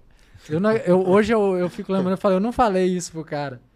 Daí ele falou assim, tá, mas qual é o cara que tu. Um, fala um investidor brasileiro que tu acha top e tal. cara, eu falei o Silvio Santos. Mano, O melhor. depois que eu comecei a estudar e tal, eu falei, cara, eu sou um desgraçado, velho. Eu não... é. O cara, eu perdi todo o meu respeito com o cara, velho. O cara falou, "Pss, nossa, ele nem quis saber mais, velho. Depois eu fui analisar. Deixou de ser um investidor, né? Se eu, se eu tivesse falado Luiz Barcio, pelo menos, né? Nossa, cara, que merda, velho. Eu não acredito Fazer que eu... moral com- com o Nossa, chefe deu ruim, né, Isso, isso é verdade, cara. Aí, ó, você podia ter falado do Wister. Não, na época Nem nem, nem, nem, nem conhecia. Mas assim, putz, cara, eu falei isso pro cara. Se... Que Nossa, mancada, hein? Que mancada. Mas A é Dair, a Dair não tá legal, velho. O... Mano, mas essa, essa, essa parada de, de, de mentor e tal, eu acho muito legal isso daí. Só que hoje, ah, pelo menos no- na internet e no, no, no YouTube, eu acho que tem muito blogueiro metido a investidor. Eu, eu, cara, eu vou falar um negócio, talvez eu vou falar merda, mas eu tenho que falar o que eu acredito. Eu não sou muito fã daquele Thiago Negro. Eu acho aquele cara mais um blogueiro do que um investidor. Mas beleza, a galera gosta, tem um milhão de seguidores, tá tudo certo. mas, tipo, não é um cara que me atrai, mano. Pra mim, ele é, ele é mais blogueiro, assim. Vender... Mas isso é muito pessoal, caso você se identificar com uma pessoa, né? Mas tem que entender que todo mundo que está na internet tá lá não só pelo interesse comercial, é, pessoal dele, mas tem um interesse de business por trás disso. Então ele é patrocinado por uma grande corretora que é a Rico, né? Então é, digamos Gostando ou não, é- ele tá lá, assim, né? Ele está lá, então assim ele está muito bem apadrinhado, né? Com uma estrutura para poder Porque ele é bom em ele marketing, ele é muito bom no marketing. Não, mas né? hoje, hoje, é, todas as pessoas têm um alcance muito grande, eles têm uma estrutura muito boa. tá? Então, assim, conhecimento ele tem para isso e ele cresceu o mérito do trabalho dele, né? Às vezes você não se identifica por questão de... Porque eu vejo muito cara mesmo. assim, não, não que seja o caso dele, eu também não sei, porque eu não, Uhum. não acompanho. Tem, que tem muito cara aí que, que não vive de investimento, não. não tudo, o cara é uma vergonha no investimento. Mas Uhum. ele é um ótimo blogueiro, produ- produz conteúdo como ninguém, edita, tem uma equipe top e tal, sei lá. Eu vejo muito isso. Poucas pessoas são autoridades mesmo no Uhum. investimento para falar. É, pelo menos essa é a minha análise. Então eu acho assim, tem que tomar muito cuidado quando você vai seguir alguém na internet e tudo mais. Que é igual a gente estava falando no início. O cara recomenda uma ação que ele tem certeza que vai render tanto, papapá, no fim não rende nada e tal. E você não pode nem cobrar o cara, porque. É, isso Sim. entra naquela que o, que o Wister tava falando, a questão da análise da empresa, né? Às vezes a pessoa recomendou, um cara sem, sem conhecimento, o cara vai e fala, não, vou ficar rico junto com esse cara. E às vezes nem o cara que tá recomendando, às vezes investe, né? Sim. Tem, tem isso. Que não tem uma carteira pública, nada. E aí você acaba entrando num- numa cal errada. E acaba perdendo grana nisso. Sim. Sem, sem conhecimento. É, o que, que tem que entender? Lembra que eu falei sobre oferta e demanda? Então eu preciso gerar uma demanda compradora para um ativo poder valorizar para que eu possa eh, gerar uma, ofer- uma, uma oferta da parte vendedora, né? um excesso de oferta para que o preço possa sair. Então é muito cômodo para um influencer que tem um alcance de alguns milhões de pessoas falar para comprar X empresa quando ele precisa vender um número grande de ações. Então tem que tomar muito cuidado. Não estou falando que é o caso dessas recomendações. Sim. Mas é algo que você, um iniciante, é, tudo bem, você não é um investidor profissional, especialista no assunto, mas não pode ser amador ao ponto de ver uma dica na internet e achar que aquilo ali vai mudar a tua vida. Né? Se você não conseguir é, tomar a decisão de falar, "Bom, mas essa empresa como é que ela está? Poxa, essa empresa ela não está legal, está dando prejuízo faz quatro anos. Como é que ela vai sair de, de 7 vai para 15 ou de, de 10 vai para 30? Essa empresa não dá lucro. Investidor vai procurar empresa que dá lucro, que entrega resultado, que cresce, né? que tem uma forma de, de, de mostrar o trabalho que está sendo feito. Se a empresa não entrega resultado, ela está passiva a entrar no grupo da RJ. Porque ninguém aguenta andar no prejuízo muito tempo. Ela precisa queimar caixa, ela tem que ter capital para isso. Se ela não consegue dar lucro, ela está queimando caixa. Chega uma hora que falta caixa, se endivida. Aumentou a dívida, não consegue pagar, a empresa quebra. Isso é uma regra para qualquer tipo de negócio. Então, você é um investidor que está começando a pesquisar ações, tem que pelo menos ter esse discernimento para entender que tipo de empresa está investindo e os riscos envolvidos nela. Inclusive se ela está financeiramente saudável para você fazer o investimento para não passar por essa dificuldade aí na frente. Porque uma empresa, depois que ela está nos finalmente, é muito difícil ela recuperar e você poder rever seu investimento. Ô, Wister, eu sei que você tem seu curso e tal, mas é, vai dando dica aí gratuita. é, tipo assim, ah, tem um jovem assistindo nós, sei lá, o cara não tem grana e tal, sei lá, mora mora na periferia, tem os pais não tem muita condição, né? Tem 15, 16 anos, vamos pensar que tem alguém acompanhando, mas ele quer investir. Também tem algum algum meio do cara fazer uma renda extra para ele poder ir aplicando, né? Tipo, ah, ele pode fazer um curso de AutoCAD, aprender a editar imagem, vender para fazer um extra para poder entrar na bolsa, né? O cara tem que tem que como é que eu vou dizer assim, tem que dar um jeito, né? Não pode ficar só culpando, ah, isso aí é só para quem tem dinheiro, eu não consigo, não sei o quê, Sabe o né? que é interessante? A bolsa é muito acessível. É muito acessível. Hoje tem um valor para entrar na bolsa? Não, você pode entrar qualquer valor. Por exemplo, uma ação de uma empresa, vamos pegar aqui a própria Petrobras, que todo mundo conhece. Custa 32 reais comprar uma ação. A pessoa gasta isso num lanche no final então, de semana. Então, com 32 reais você conseguiria entrar na bolsa. Comprar uma ação. Você já consegue ser sócio dono da Petrobras. Da Petrobras. Vai ter uma participação Caraca. que é uma ação. Então é muito acessível. Então aquela ideia de falar assim, ah, é só para quem tem muito dinheiro, não é verdade. É óbvio que quem tem mais capital vai ter é, a vantagem do, da proporção do patrimônio. Né? Ganha mais. 10% né? de um valor considerável é muito mais do que 10% de uma ação ali de 30 reais. Né? Então, ele é acessível para todo mundo. Né? É, a pessoa pode começar, pode iniciar comprando uma, não tem problema e vergonha nenhuma em fazer isso. Comece assim e vá crescendo esse capital, até que um dia você vai ter um capital é, dentro de um, de, um, de um, período, né, como a gente falou, longo prazo sempre, é, satisfatório ali, um patrimônio, um portfólio que possa te rentabilizar bem. Só que assim, a regra para poder enriquecer na bolsa sempre vai ser ter que ter um trabalho, porque o dinheiro tem que sair de algum lugar, você tem que comprar, continua trabalhando e invista em boas empresas. Tá? E aí, no longo prazo, por que longo prazo? Tem um estudo também que fala, é bem curioso, que quando você investe numa margem de 10 anos, se não me falha a memória, são 60% da, da, das vezes você não perde dinheiro. Quando chega a 15 anos, é mais de 70 ou 80. Mais de 20 anos, não existe registro de perca em bolsa de valores. É, tem históricos que eu acho que os maiores investidores dos Estados Unidos têm Exatamente. Anos e anos de, de investimento. De investimento é. em bolsa e performance positiva. Perform... Com, é, os maiores, os mais ricos, assim, Warren Buffett tem 30, 40 anos de investimento. Então são, Exatamente. São caras, mais de 50. Mais de 50. Mais de 50. Então é algo que, que com, ainda comprova a teoria. É. E o cara é muito rico, né? Muito Tem muita rico. grana. Quantos por, é, quantos por cento mais ou menos da população norte-americana investe? Vocês têm esse, esse dado aí? A última vez que eu olhei era em torno mais de 60% da população investe no mercado de renda Caralho, variável. Caralho, e nós 2%? É isso aí. Vergonhoso, mano. Exatamente. Só que é uma questão cultural, a gente volta a falar. É muito comum, às vezes, a família. Eu quero quando... saber do Neymar, velho. Que negócio de bolsa. né? Não é assim, né? Os é. caras querem assistir jogo. É seleção. É diferente não sei o quê. Mas o que é legal lá, a questão cultural nos Estados Unidos, é porque quando você tem lá, nasce um filho, é muito comum o, o vô, o pai comprar ações. Chevette. É diferente, né? Sim. Aqui no Brasil, muito diferente isso. É, lá é... Eu tenho um amigo que deixou de investir para comprar um Chevette, Wist. É mesmo? Ah, dependendo, foi uma boa escolha. Eu, eu, tenho um amigo também, que eu não quero falar, mas ele tem uma barba meio grande, é. que fez isso aí também, essa proeza. Mas tá, mas tá ali a turbina dele. Vocês entraram de sociedade no negócio, então? Mas o chevetão, cara, puxa a traseira, dá pra fazer drift. Lança mas acho que ele estoura no meio se fizer, mas beleza. É. Mano, mas vamos falar do que interessa. O papo tá legal, top demais. Cara, mas 60% dos americanos e 2%. Mas é, é, Deixa eu só deixar bem claro que às vezes não é uma população ativa que vai lá e compra e faz, e, é mais uma característica do mercado lá. Então é muito comum as Mas de qualquer empresas, forma é pelo menos uns 25. É, não, é muito comum as empresas terem um, um, fundo de pensão dos funcionários. Então o funcionário contribui e tem um gestor nessa empresa que investe na bolsa. Não vai para o FGTS. Exatamente. Mas tem alguma educação financeira nas escolas lá? Ah, provavelmente sim. Que difere eu, daqui? Eu já, eu já vou desconhecer da parte é, da grade curricular lá, mas com certeza tem.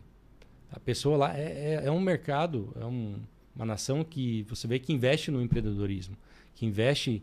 eh, As empresas nasceram em, em garagens e se tornaram as maiores empresas do mundo. É diferente da nossa aqui, a nossa forma de empreender, que é tudo mais difícil. É, a nossa que nasce em garagem, geralmente é coisa errada. ou é bandinha de hop, ou é droga mesmo. É, Bah. Não, mas esses dias. Esses dias não, faz um tempo isso já. Eu vi um. Não sei se era verdade ou se era a boa e velha fake news. Mas um rapaz comprou uma ação da, de uma loja, eu não lembro agora qual loja que era. Entrou na loja, catou uma geladeira e tava saindo. Falou, não, mas eu posso ter, porque eu comprei a ação, eu sou dono da loja aqui. O que, que, que você diz disso aí, Wister? É, é algo que a pessoa faz assim? Acho que é fake, mano. Não pode. É. Não, na notícia ela tava lá. Que o cara Mas eu vi entrou- essa notícia, eu vi. Agora, se realmente ela é, é- foi só para gerar audiência na internet, se foi um meme ele feito ou se realmente foi real. Mas ah, até tem um comentário assim, errado ele não tá. Porque ele é dono da empresa, ele comprou uma ação, né? Só que não te dá o direito de chegar numa, numa filial da empresa lá e querer pegar o patrimônio da empresa. Você é um sócio investidor. devia né? ser Casas Bahia o cara querer reverter o prejuízo. Suaves parcelas de É, é, 46, via, via, 40. via varejo? Via varejo, o cara queria reverter o prejuízo. tomado. Cara, é, e assim, e o teu, o teu, você faz curso? Pra quem que é teu curso, assim? É, é qualquer um, como é que é? É, não, qualquer tipo de pessoa que tem interesse em aprender sobre o mercado financeiro. Ah, eu sou iniciante, estou começando do zero, tá? Então, eu vou conversar com essa pessoa para ver o perfil. Ah, mas você tem interesse em ir para renda variável? É, é ações. É, tem interesse para especulação, derivativos? Então, tem a parte day trade, tem a parte de mercado de índice, de dólar, mercado agrícola. Então, dentro desse perfil, eu vou direcionar. Falar, ó, tem um treinamento para investir em ações, tem, vai ter a base para renda fixa, vai ter a parte de derivativos. E aí, normalmente, quando tem a parte do treinamento, eu, eu nem gosto de falar o curso, eu gosto de falar treinamento porque eu acompanho o aluno por um tempo. Porque o, o, o curso, você entrega o conteúdo e acabou seu compromisso. Eu não, eu continuo atendendo quem, quem tem interesse em aprender ali durante um período. Que eu vou acompanhar o que ele está fazendo, como ele está fazendo, se ele está gerenciando corretas as operações, se está tomando muito risco, para que eu possa dar um feedback para ele se está ok, né? Se ele está fazendo da forma correta, ou se ele está tomando muito risco, está se. é, é, tomando decisões às vezes equivocadas, no impulso. Então a gente consegue, dentro da, da metodologia, né? Então a gente consegue fazer esse tipo de acompanhamento para o aluno. E aí tem a parte da mentoria. Então, para quem quer realmente se especializar e continuar e focar, por exemplo, num, num, num algo mais arrojado, que seria o day trade, tem a mentoria. Aí é diferente. Mentoria é comigo todos os dias, operando ao vivo, acompanhando ali a pessoa é, todos os dias. Então, Bacana, bacana. Cara, e- mas assim, eu vejo que você usa muita, muita linguagem técnica, tipo. Eu, eu, eu, eu vou falar por mim. Eu- hoje eu sei algumas coisas, mas no, no início eu não sabia o que era uma ação. Você fala, ah, ação, mas o que é ação? Home broker, que parada é essa, mano? É um nome complicado. então, né? tipo assim, tu faz uma introdução com o cara, tipo, ah, você quer investir em renda fixa ou variável? O cara não sabe o que é renda variável. Não, mas isso eu vou explicar, por isso que eu converso com, com, com a Ah, pessoa. não, porque assim, pô, mas pô, o cara não sabe o que. Tem gente que não sabe. Exatamente. É, é, é, como é que eu sei disso? Olha para a porcentagem de investidores brasileiros. Aí você já percebe que as pessoas são alienadas. Não, não todo mundo, né? é, o teu curso, assim, ele é focado para iniciantes ou tem que ter algum certo grau de conhecimento? Pode ser iniciante, porque como O cara eu tenho um nunca acompanhamento, investiu. cada um eu vou acompanhar para um perfil, entendeu? A pessoa está começando do zero, então a gente vai fazer uma aula de nivelamento para passar o que é o mercado de ações, o que é um IPO, o que é uma ação, o que é bolsa. Então ele vai entender o que ele está fazendo e como é que funciona aquele ambiente. Os conceitos. Depois que ele entendeu, ele vai começar a colocar em prática. Depois que ele entender colocar em prática, vai aprender técnicas, vai aprender gerenciamento. Então, assim, é uma etapa, é um processo. Nada da noite para o dia, nada de uma vez. Então, a pessoa começa uma jornada, eu até gosto de falar, ó, encare-se como uma faculdade. Você vai investir numa faculdade 4, 5 anos ali pagando mensalidade, não é barato, o custo é alto para você estudar, e você vai sair, não tem certeza que você vai ser bem sucedido nessa profissão. E muitos nem executam a profissão qual se formou. Presente. tá? Então ele conclui a faculdade e vai fazer outra coisa. A faculdade, e a- sem contar que a faculdade te forma para ser funcionário. Não, não, não tô dizendo que isso é ruim. Se o cara Uhum. quer ser funcionário, para, seja feliz. Vai ser mas, tipo, é, mas a- o investidor, ele, ele, ele estuda para ter independência, liberdade, né? Poder, E a melhor parte desse trabalho é a questão da liberdade. poder dedicar tempo pro que realmente interessa, né? Que é muitas vezes família, viajar, estar junto qualidade com as de pessoas, vida, tempo né? de qualidade com as pessoas que ele ama. E Que quando- foi estatísticas, parece que do Covid, que muita gente perdeu o emprego e migrou para a bolsa justamente para não voltar a buscar emprego. As pessoas queriam focar na bolsa No Brasil? no Não, Brasil. Mas, Ah, isso boa, é- mas boa parte é aventureiro. Foi devido ao, ao, ao- Ficou em alta esse assunto, né? Ah, a bolsa ficou muito barata. Então, teve ali uma, uma enxurrada de influencer trazendo gente para É, é por isso que eu falo, os blogueiros, eles É. ficavam falando banho de sangue na boa, não sei, eu ficava, eu ficava assistindo aquilo lá, falava, E, e aí isso, muita gente se aventurou e ah, com uma certeza de que ia viver daquilo ali, mas sem conhecimento nenhum. E o duro é quando o cara ganha dinheiro da primeira, vai lá É, e pá, ganha. Muito confiante, né? Nó, aí, Aí ele perde o dobro. aí ele já vende a casa, Ele fica fala assim, nasci pra esse negócio, fui iluminado por Deus pra fazer isso aqui, ó, não tem erro. É fica na sorte. loucão, vende o carro. E O cara vê, o cara se baseia naquele filme do Lobo de Wall Street lá. Aí o cara já acha Não, que. mas aí, mas aí não pode, o cara não pode se basear numa produção hollywoodiana pra fazer aquilo. Aí o cara acha como. que já. Já vai ficar rico. colocar dinheiro e tóxicos e pronto. É isso aí é o que dá. Nós estamos uma hora e dez, A uma hora e 25. uma hora e vinte e cinco. Mas dá pra ir na padaria fazer um day trade pra comprar o croissant? Embora seja possível, eu não vejo profissionais fazendo isso, eu vejo marqueteiros fazendo isso. E sabe por que, que eles usam isso, cara? Porque é um gatilho de escassez.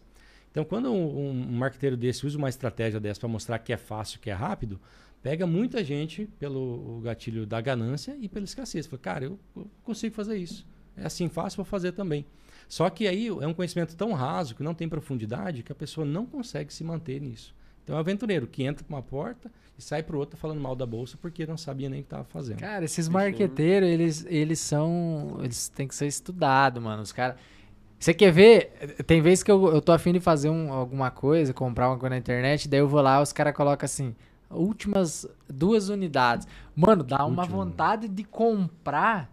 Você vê ali, só, só tem duas unidades, cara, eu vou comprar. E daí você. Só que você sabe que é golpe do cara. Tipo, você, você sabe, você tem ciência, mas você quase cai. Você A não ser quando é peça de chevette mesmo. É, aí não. não fazer. Você corre, pega, Peça a primeira que você vê, abraça. Pior que eu comprei no mercado.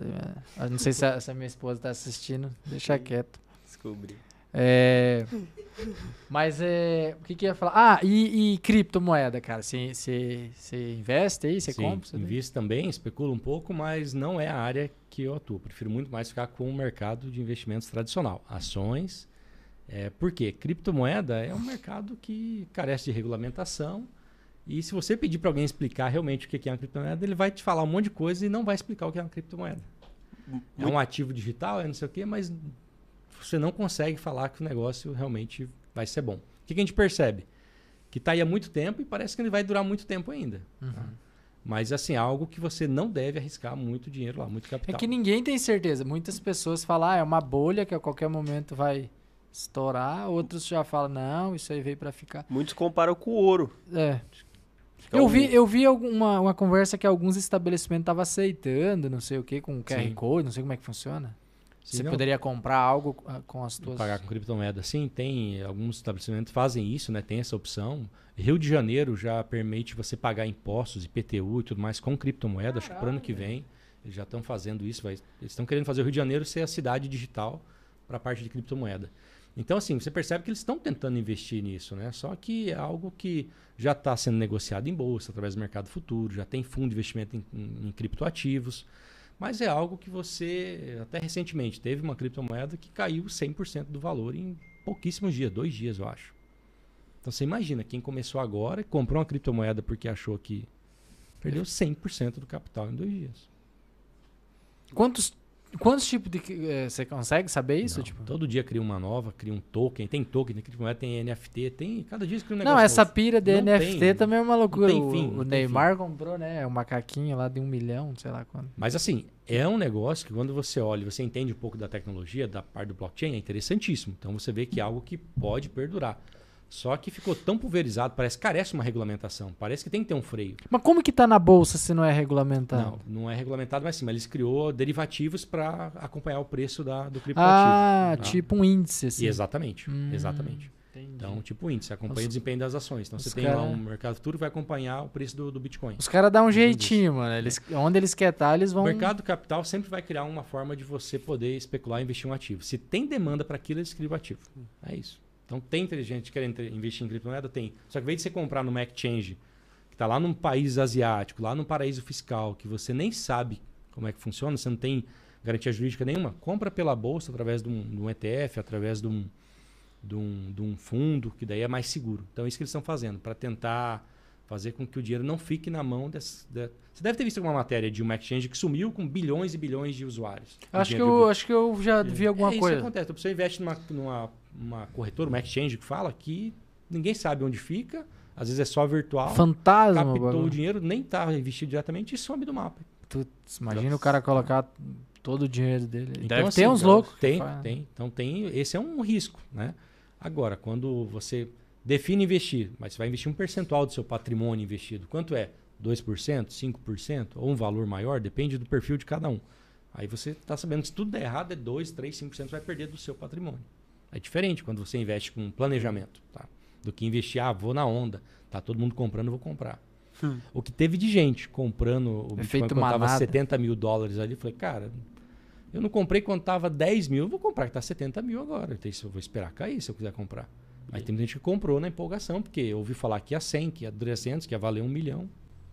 E voltou. E voltou tudo. Já comprou, André? Cripto? Não, não. Nem grana pra isso eu, eu tenho, meu Deus. cara que comprou Ethereum, comprou não. até aquela moeda do Doguinho lá que fizeram, Doguinho Caramelo. eu já tenho meu combo já. Então, mas uma, uma, uma, característica legal, por exemplo, criptomoeda é assim, ninguém sabe explicar muito o que faz, o que vem, onde é que vem, então tem uma forma de minerar Essa isso, é aí bem eu, não, confuso. eu não entendo nada, Então, mano. é bem confuso assim. Então, se o, a pessoa já é leiga para entender o mercado de ações, imagine para entender o mercado Nossa, de Isso que é o estranho, tipo assim, vai. você pode minerar, você ganha de graça. Isso que não, não faz muito sentido, porque pode de uma hora para outra desaparecer. É, mas pela forma como foi criado o blockchain, não. Existe uma regra, uma ordem de funcionar e quantas moedas vão ser emitidas. Então, existe assim, uma organização, né? Hum. Teoricamente, segundo eles, é impossível você burlar isso aí, extrair essa criptomoeda de lá. Então, digamos assim, todas elas são contadas, vamos dizer assim, do Bitcoin, né? Entendi. Então, existe um número finito, por isso que tá, tem, valoriza tanto, porque vai acabar as moedas. Quem tem, tem. Quem não tem... Não consegue. Vai ter mais, ou vai vender um preço muito mais caro. Hum. Então, é muito comum, às vezes, a pessoa investir um pouquinho né? Tirar da exchange, salvar numa carteira virtual, né? E ficar lá, porque se um dia realmente acabar a moeda e quiser, ele tem lá um. Uma como reserva. se fosse guardar uma pepita de ouro em casa, mais ou menos nessa lógica. Por isso aí. que eles comparam muito com o ouro, então. É, mas aí é. É, o, o ouro é considerado uma reserva de valor, a criptomoeda eu acho muito volátil para considerar isso, né? Porque assim, o ouro, se, digamos, acabou uma nação na guerra, o ouro vai estar tá lá ainda consegue derreter. Mas, é, mas tu, é, você, você mesmo falou que os, o, um país ele pode imprimir moeda. Lógico que vai desvalorizar, mas, mas ele pode, né? É, e é. será que esses caras da cripto não vão não imprimir a uhum. cripto, mas criar? Fala que é finito, mas aí, ah, vamos criar mais. Ah, não tem como saber. Não tem como saber, não né? Não tem como saber. É um risco que está sujeito a correr. Como alguém amanhã apertar o delete e sumir tudo. E aí? Você vai recorrer para quem? o caos que vira. É. O, o, o, aquele Elon Musk, ele tem criptomoeda, ele investe nisso, né? Sim, sim. A Tesla Você vê, é esses caras os cara milionários. Acho que a Tesla aceita. A Tesla comprou um valor absurdo de criptomoeda. Inclusive, o primeiro ano que ela deu lucro foi porque ela ganhou dinheiro com criptomoeda e não vendendo. E, mas eles aceitam também, parece, como pagamento eles dos carros. Eles fizeram uma publicação que aceitava, mas depois cancelaram. Aí não sei se estão hum. aceitando ainda, não acompanhei mais. Mas imagina, o cara tem o tanto de dinheiro que o, que o Elon Musk tem e ele manda o mercado para onde ele quer. Ele pega uma moeda sim, que tá cara... surgindo lá, ele quer fazer ela subir, cara... ele entra Não, mas lá, é mais o poder de influência dele do que o dinheiro. Uhum. Uma coisa legal é que essa é parte nome, dos, né? dos, bilionários, eles não têm tudo aquilo em dinheiro. Eles têm aquilo, é um valor calculado pelo valor de, de ações que ele tem da empresa. Por isso que ele tem aqueles Sim. bilhões todos. E o nome dele é um ativo, né? Eu então, acredito. É. Tipo, se ele, ele, se ele comprou uma empresa, só porque ele comprou a empresa, uhum. todo mundo vai lá e compra ações isso. e aquilo lá ganha valor. E o cara acaba ganhando. É quase da influência da pessoa dele. Né? É, é tipo assim, um cara que ele, tá, digamos assim, acertou muito, então todo mundo quer ir no, no vácuo porque acha que ele vai acertar de novo. É, outra pessoa que tem um nomezão também é o Cristiano Ronaldo, não viu aquela tirou as garrafas de coca da mesa dele lá, coca caiu as ações. Não, não mas não, não era o motivo da, da queda, não foi aquilo lá, não. aquilo lá foi só marketing, é só imprensa para fazer, fazer mídia. É, sempre tem aquele. Na verdade, naquele dia a Coca-Cola pagou dividendo. E quando ela paga o dividendo, o dinheiro sai do caixa da empresa e vai para o bolso do acionista. Então o preço da ação precisa ser ajustado. Então Aquele valor pseudamente caiu foi só para ajustar o preço da ação por causa do dividendo e não porque caiu devido àquela ação dele lá. Eu achei que era por causa do rato na garrafa lá. Cara, cara- aquela história do Essa é rato. velha, lá, nossa. essa... O, o ratinho da coca lá. Nossa. Cara, é... saindo daqui eu vou comprar as ações. Mas assim, e, e- e você falou que investe no, no exterior, né? Isso.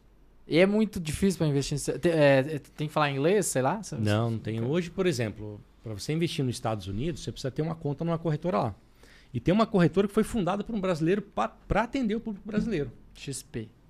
Não, não é da XP não. É até A ela... XP ela tem lá também? Ou não?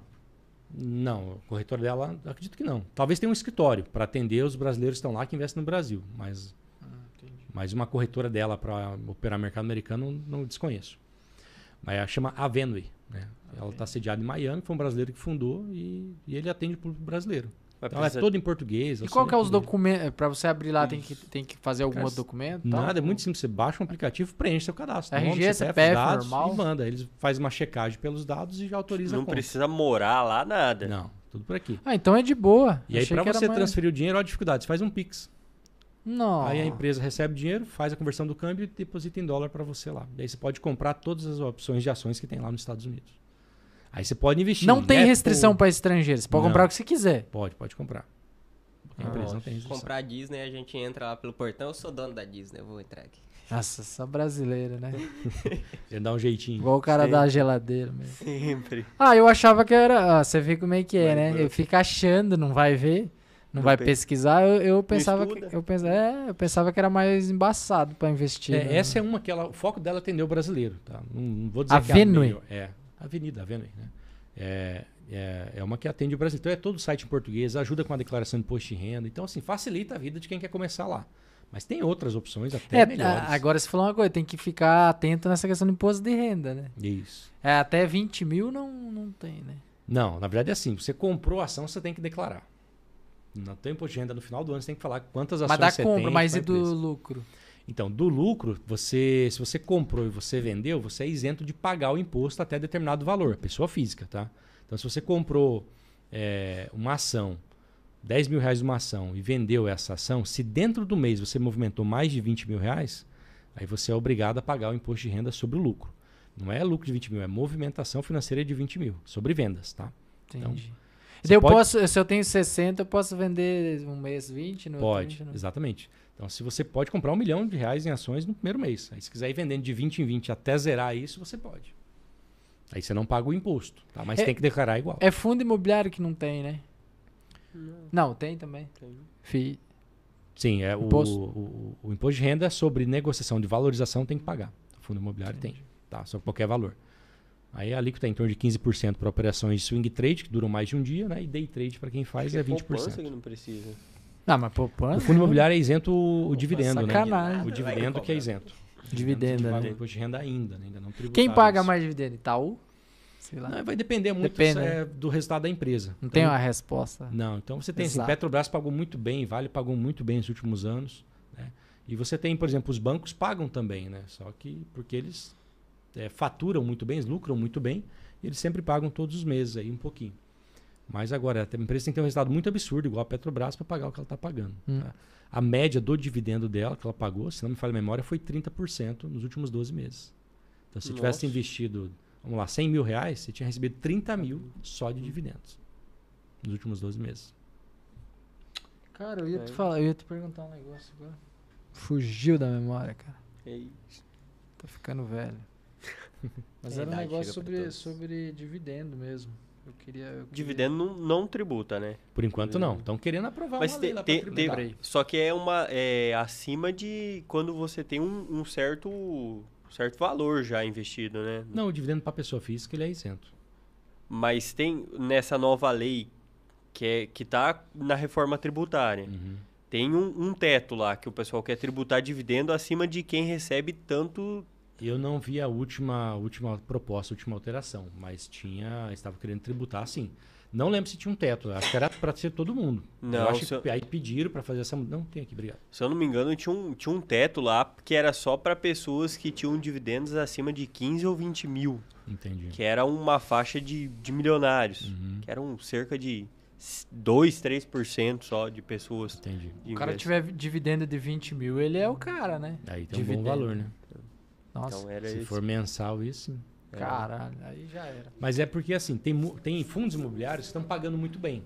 Tá? Por que estão pagando muito bem? Porque do ano passado para cá, a gente teve um período que caiu muito o valor dos fundos imobiliários, por exemplo. Shopping, né? devido, Não, devido a, a essa questão de tributar, né? então já teve uma queda de uns 15% ali na bolsa. Aí depois o mercado entrou em tendência de queda, então caiu muito. Então tem dividendo, tem, perdão, fundo imobiliário pagando 17% ao ano de dividendo. Então é muita coisa. É muita coisa. Eu, vou- deixa, é, eu lembrei que eu eu ia te perguntar, eu não sei se, se não tiver nada a ver, você fala. É, é mais viável ter fundo imobiliário do que construir uma casa para alugar, por exemplo? Ah, legal. Isso é uma boa pergunta. né? por exemplo, vamos imaginar, vamos fazer a conta da casa para a gente poder trazer para uma parte mais prática. Você vai investir num imóvel, então você vai ter um terreno, você vai ter um gasto ali elevado para ter o terreno, caso você não tenha. E aí você vai ter que construir esse imóvel. Prazo, seis, oito meses construindo, né, para fazer uma casa ali para você poder alugar e ter o rendimento. Quanto gasta na média para fazer uma casa hoje aí? O que, que vocês acham?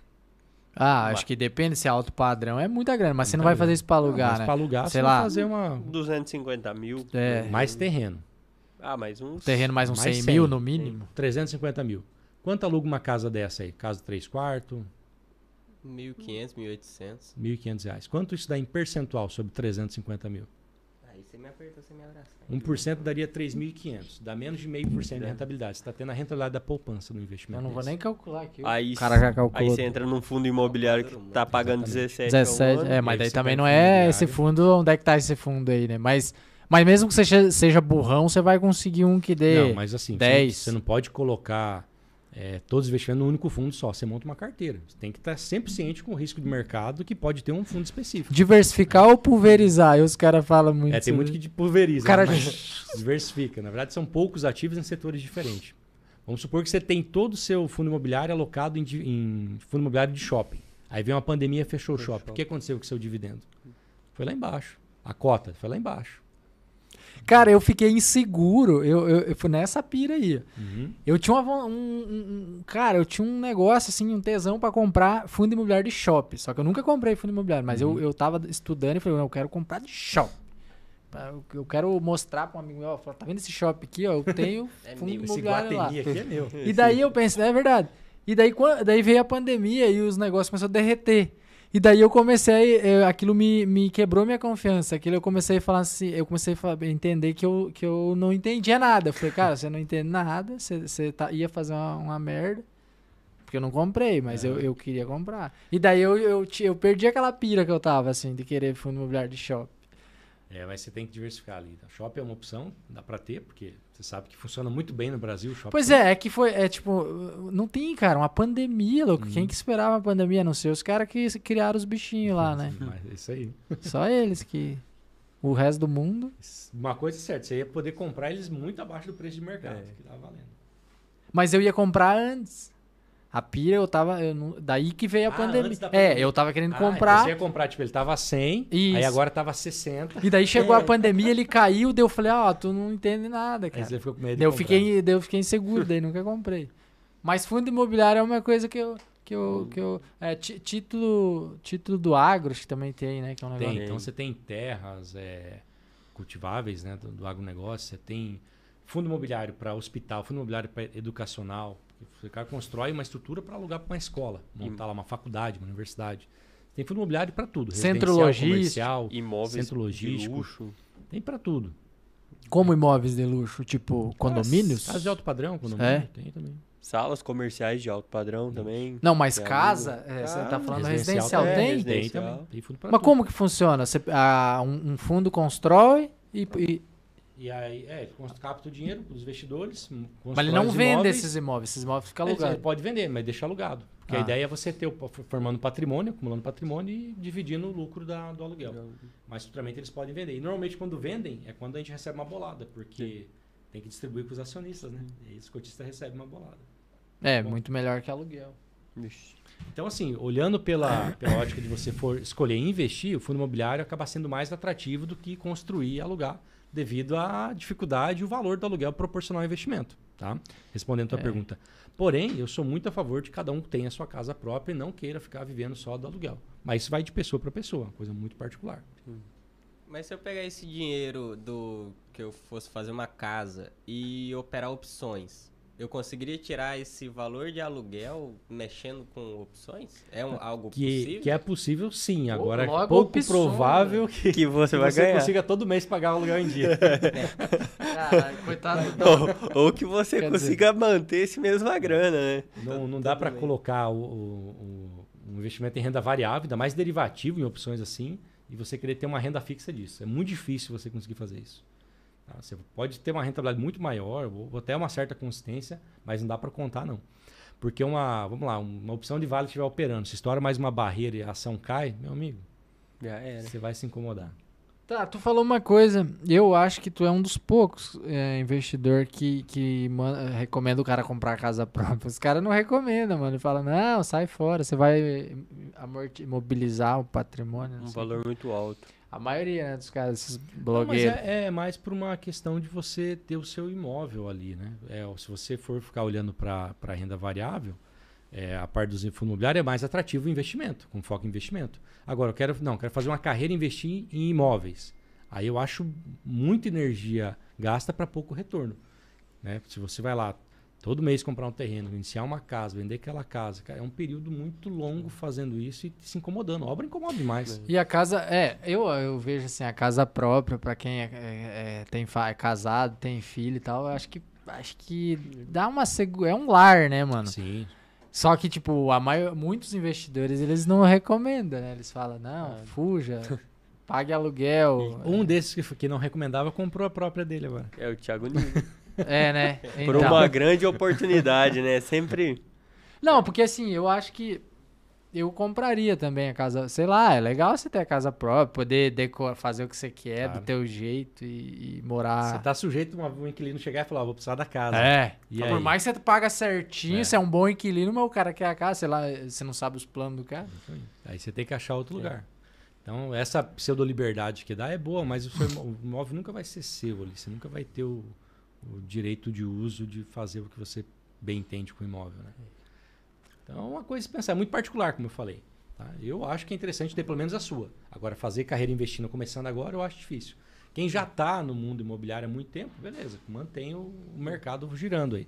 Mas quem vai começar a ficar só no imobiliário agora, eu acho muito pesado, mais para o pequeno investidor, né? É, porque igual você falou, é muita grana pro retorno que dá, né? É muita grana. É lógico, que, é conta, lógico que tem o patrimônio e tal, mas tem lugar, acho que Sorriso ainda valoriza bem, mas tem outros municípios que não valoriza tanto. Tanto. assim. Então, mas essa valorização, ela é meia, é meio abstrata, porque quando você vai vender, é muito difícil você vender no dinheiro.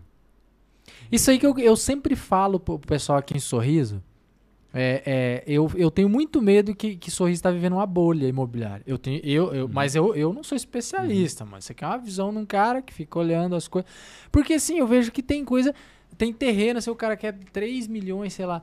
E você fala, cara, não, não é tudo isso. Tipo, sei lá. Talvez o cara vai comprar e nunca mais vai pegar aquilo, sei lá. Uhum. Ou vai, eu não sei. Não, mas normalmente, por exemplo, aí é, esses imóveis são- não são comprados em dinheiro. Ou seja, não tem dinheiro É o famoso circulando. brick. É o brick. É. Ah, eu tenho um carro aqui, eu tenho uma safra, eu tenho um soja. É, eu fico olhando, eu fico olhando dono de construtora, mano. Tem alguns amigos. É, O, o André sabe. É, Os caras tem todo dia estão postando nos stories lá, vendo moto, caminhão, cavalinho de carreta. Porque o cara pega em obra, Uhum. não pega dinheiro, velho. Então, assim, você vê que o dinheiro ou tá concentrado na mão de algum de poucas pessoas e não solta, ou tá só rolando no brick, só no, na É troca. que é onde, tipo assim, o, o terreno acaba sendo 3 milhões, porém você pega imóveis que acaba amortizando um pouco esse valor. Pega uma moto, uma moto às vezes você pega por um valor já acima. Pega um carro, pega um outro terreno, então isso aí vai onde Depois não consegue repassar. você né? acaba sendo ilusório, então, esse, esse valor. Principalmente se for igual eu, que peguei um Logan da Renault, né, velho? Ou um Peugeot.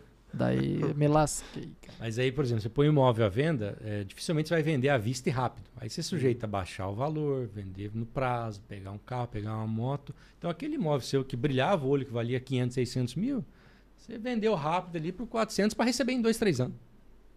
É verdade. Tá arriscando calote. Agora, no mercado financeiro, eu tenho lá o investimento do mesmo valor. Ele pode estar maior ou menor, porque o preço do mercado oscila, né? Mas se eu colocar a ordem para vender, eu vendo tudo no dia. E recebo em dois dias. À vista. Tudo na conta, em dinheiro, Em só dinheiro. sacar. Exatamente. e- Então tem essa vantagem da, da questão da liquidez né? e do, de acessar o valor financeiro. Cara, eu acho que é isso, né? É, não sei, o que, que você tem pra falar, André? Não, só. Cara, a gente falou tudo um pouco aí, né? Até de criptomoeda, É. NFT, o macaquinho do Neymar. Passou Não, por quase tudo. Eu queria te pedir qual foi o melhor investimento aí de, sei lá, na faixa dos 30 reais que você fez no decorrer de sua, sua carreira de investimentos. Investimento na casa dos 30 reais. Isso. Ah, pode Ah, ser um. tá, uma ação que eu comprei foi do BTG. Eu paguei na época era 20, 22 reais e bateu, se não for memória, 120 reais, cento e poucos reais. Assim. Isso foi o melhor investimento. É, foi, tanto foi- tanto foi pessoal. velocidade, é isso. aham. Show. Um Você comprou Magalu, né? Não, não tenho Magalu. Porque assim, eu sempre calculo o valor de mercado da empresa. Vamos, uma, uma curiosidade. O Banco do Brasil é uma empresa centenária, nunca deu prejuízo, tem uma carteira de mais de um trilhão, sempre dá lucro e custa na bolsa ali 70, 80 bilhões de reais. Esse é o valor dele. Se você quisesse comprar todo o Banco do Brasil, esse é o valor. A Magazine Luiza, no auge dela, custava 180 bilhões. É o preço do Twitter. Duas vezes né, Banco. o Banco do Brasil. Aí eu pergunto para você, como Tá é que inflado. Claro que tem fato. Não vou comprar caro. Eu não vou comprar uma empresa nesse preço.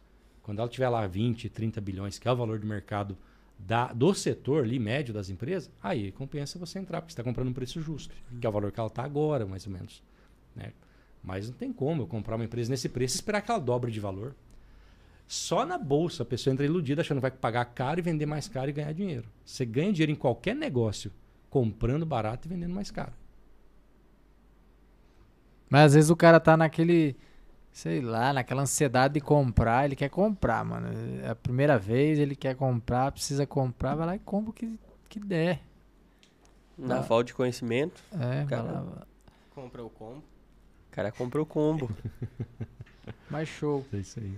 Cara, e assim, o que, que você poderia, sei lá, se fosse deixar um recado aí uma, pra galera que tá acompanhando, sei lá, sobre, sobre isso, o que, que você poderia falar? Da parte dos investimentos? É, investimento, Não, bacana. qualquer coisa do mercado. Cara, para quem tem interesse e quer aprender, não espera, não perca tempo. Comece o quanto antes. Por quê? Vai ter uma fase de aprendizado, onde você vai amadurecer a ideia e vai fazer total diferença no, na fase de.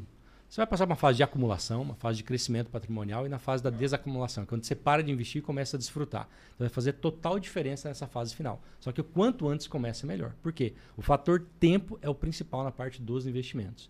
Então, para quem tem interesse quer começar, começa a aprender o quanto antes. Não espera para amanhã, não espera ter o dinheiro, começa. tá? Não precisa ter muito, pode começar com pouco. Com 20 reais, 30 reais para iniciar, você formar a tua mentalidade, definir sua estratégia e seguir. Então, o cara tem que começar cedo, andar rápido e focar no, no longo prazo para investimentos. 30 pila, mano, é um x-salada que você come aí você consegue investir na bolsa. Né, André? É uma gordura a menos que você vai estar É. absorvendo aí. Tá fazendo riqueza. Como é que é o nome da, da, da tua empresa, sei lá, da tua escola aí? É, tá- nós- vai ficar o link ali, Davi? É, Vai se se link alguém. Abaixo, Vai ter um link abaixo no. YouTube, né? Vai. Se alguém quiser acessar pra ver sobre o curso, sobre o treinamento, né? Mentoria. Legal, o nome da minha empresa chama Atos Capital, né? então a gente está lá no Instagram, pode entrar em contato com a gente, ou direto no meu perfil também. né? Então a gente tá, pode estar conversando e quem tiver interesse em fazer o treinamento, aprender, estamos disponível, a gente agenda as turmas para iniciar e quem quiser consultoria ou assessoria na parte de investimento, a gente está disponível também prestando esse tipo de serviço. Vou só pesquisar o teu pessoal, Winster, não existe outro nome. Dificilmente vai achar outro, né? O Cara, qual que é a origem desse nome, Winster? Olha, eu imaginei que vocês iam fazer essa pergunta aí. Mas é... Eu lembrei agora, eu falei, não, É. tem que saber, cara. Eu, é, eu, eu acho que eu nunca vi alguém com esse nome. Eu nunca conheci pessoalmente que é esse nome, mas na internet eu já vi. Já Já, vi outras pessoas. Um brasileiro foi- mesmo? Brasileiro. aham, tem um brasileiro. É, tem até artista, cara Ó. toca, canta aí. É Ah, conhecido na região dele lá. Mas bacana. Foi sugestão, na verdade, de algumas pessoas e meus pais, por melhorar a pronúncia, te- mudaram as letras finais. Aí ficou Wister. Né? Ficou esse, esse nome. Eu acho que era Winston que tinha um. Hum, que eles queriam colocar, na É, verdade. aí o pai e a mãe achou melhor trocar o final das letras lá e ficou Wister. Mas ficou melhor, pô. A pronúncia O meu também é meio raro, é João meu nome. Quase, É. Pouca- quase não tem. Poucas pessoas eu conheço com esse nome. Show de bola, cara. Eu vou agradecer você ter dedicado esse tempo pra nós aqui pro Matraca. É, foi muito bacana, show de bola. E a gente aprendeu aí pra caramba, né, André? Muito. E eu espero que a galera que tá acompanhando, o que vai acompanhar esse episódio aí futuramente, se interesse pelo assunto. Procure o Inster pra saber mais, pra entender. E é muito top, cara. Eu acho que é um tema que merece atenção, na verdade, assim, eu, eu, eu, eu enxergo dessa maneira. Porque talvez se a gente, se a gente desse mais importância pro, pro mundo dos investimentos, pra educação financeira em primeiro lugar, talvez o Brasil seria melhor, né? Teria menos pessoa dependendo de auxílios, tá- ter- né? Talvez a gente andaria mais com as nossas próprias pernas do que dependendo de governo e tudo mais. Concordo, concordo. Tem até um índice interessante que, se não falha a memória, cerca de 60%, 70% da população brasileira está no, no status de endividada. Eu estou endividado. Então, isso aí colabora o quê? Com a falta de educação financeira. Às vezes acontece um episódio que a pessoa precisa se endividar para resolver uma situação. Uma doença, né? Tá- O cara que, tá sem né? reserva e, E enfim, aí, né? Mas assim, No talvez geral- a educação financeira poderia reduzir bem esse índice, porque a pessoa ia ter uma disciplina em, em se gerenciar, né? não ia comprar compulsivamente, eh, trabalhar melhor seu orçamento pessoal, né? E talvez não entraria nesse, nesse índice de endividado aí. Show. Isso aí. Tem alguma coisa, André, pra falar? Não. Só agradecer aí pela, pelo convite também. É isso aí. Tamo junto. Obrigado, galera, que acompanhou aí o, o episódio do Matraca. E até a próxima. Valeu, Davi.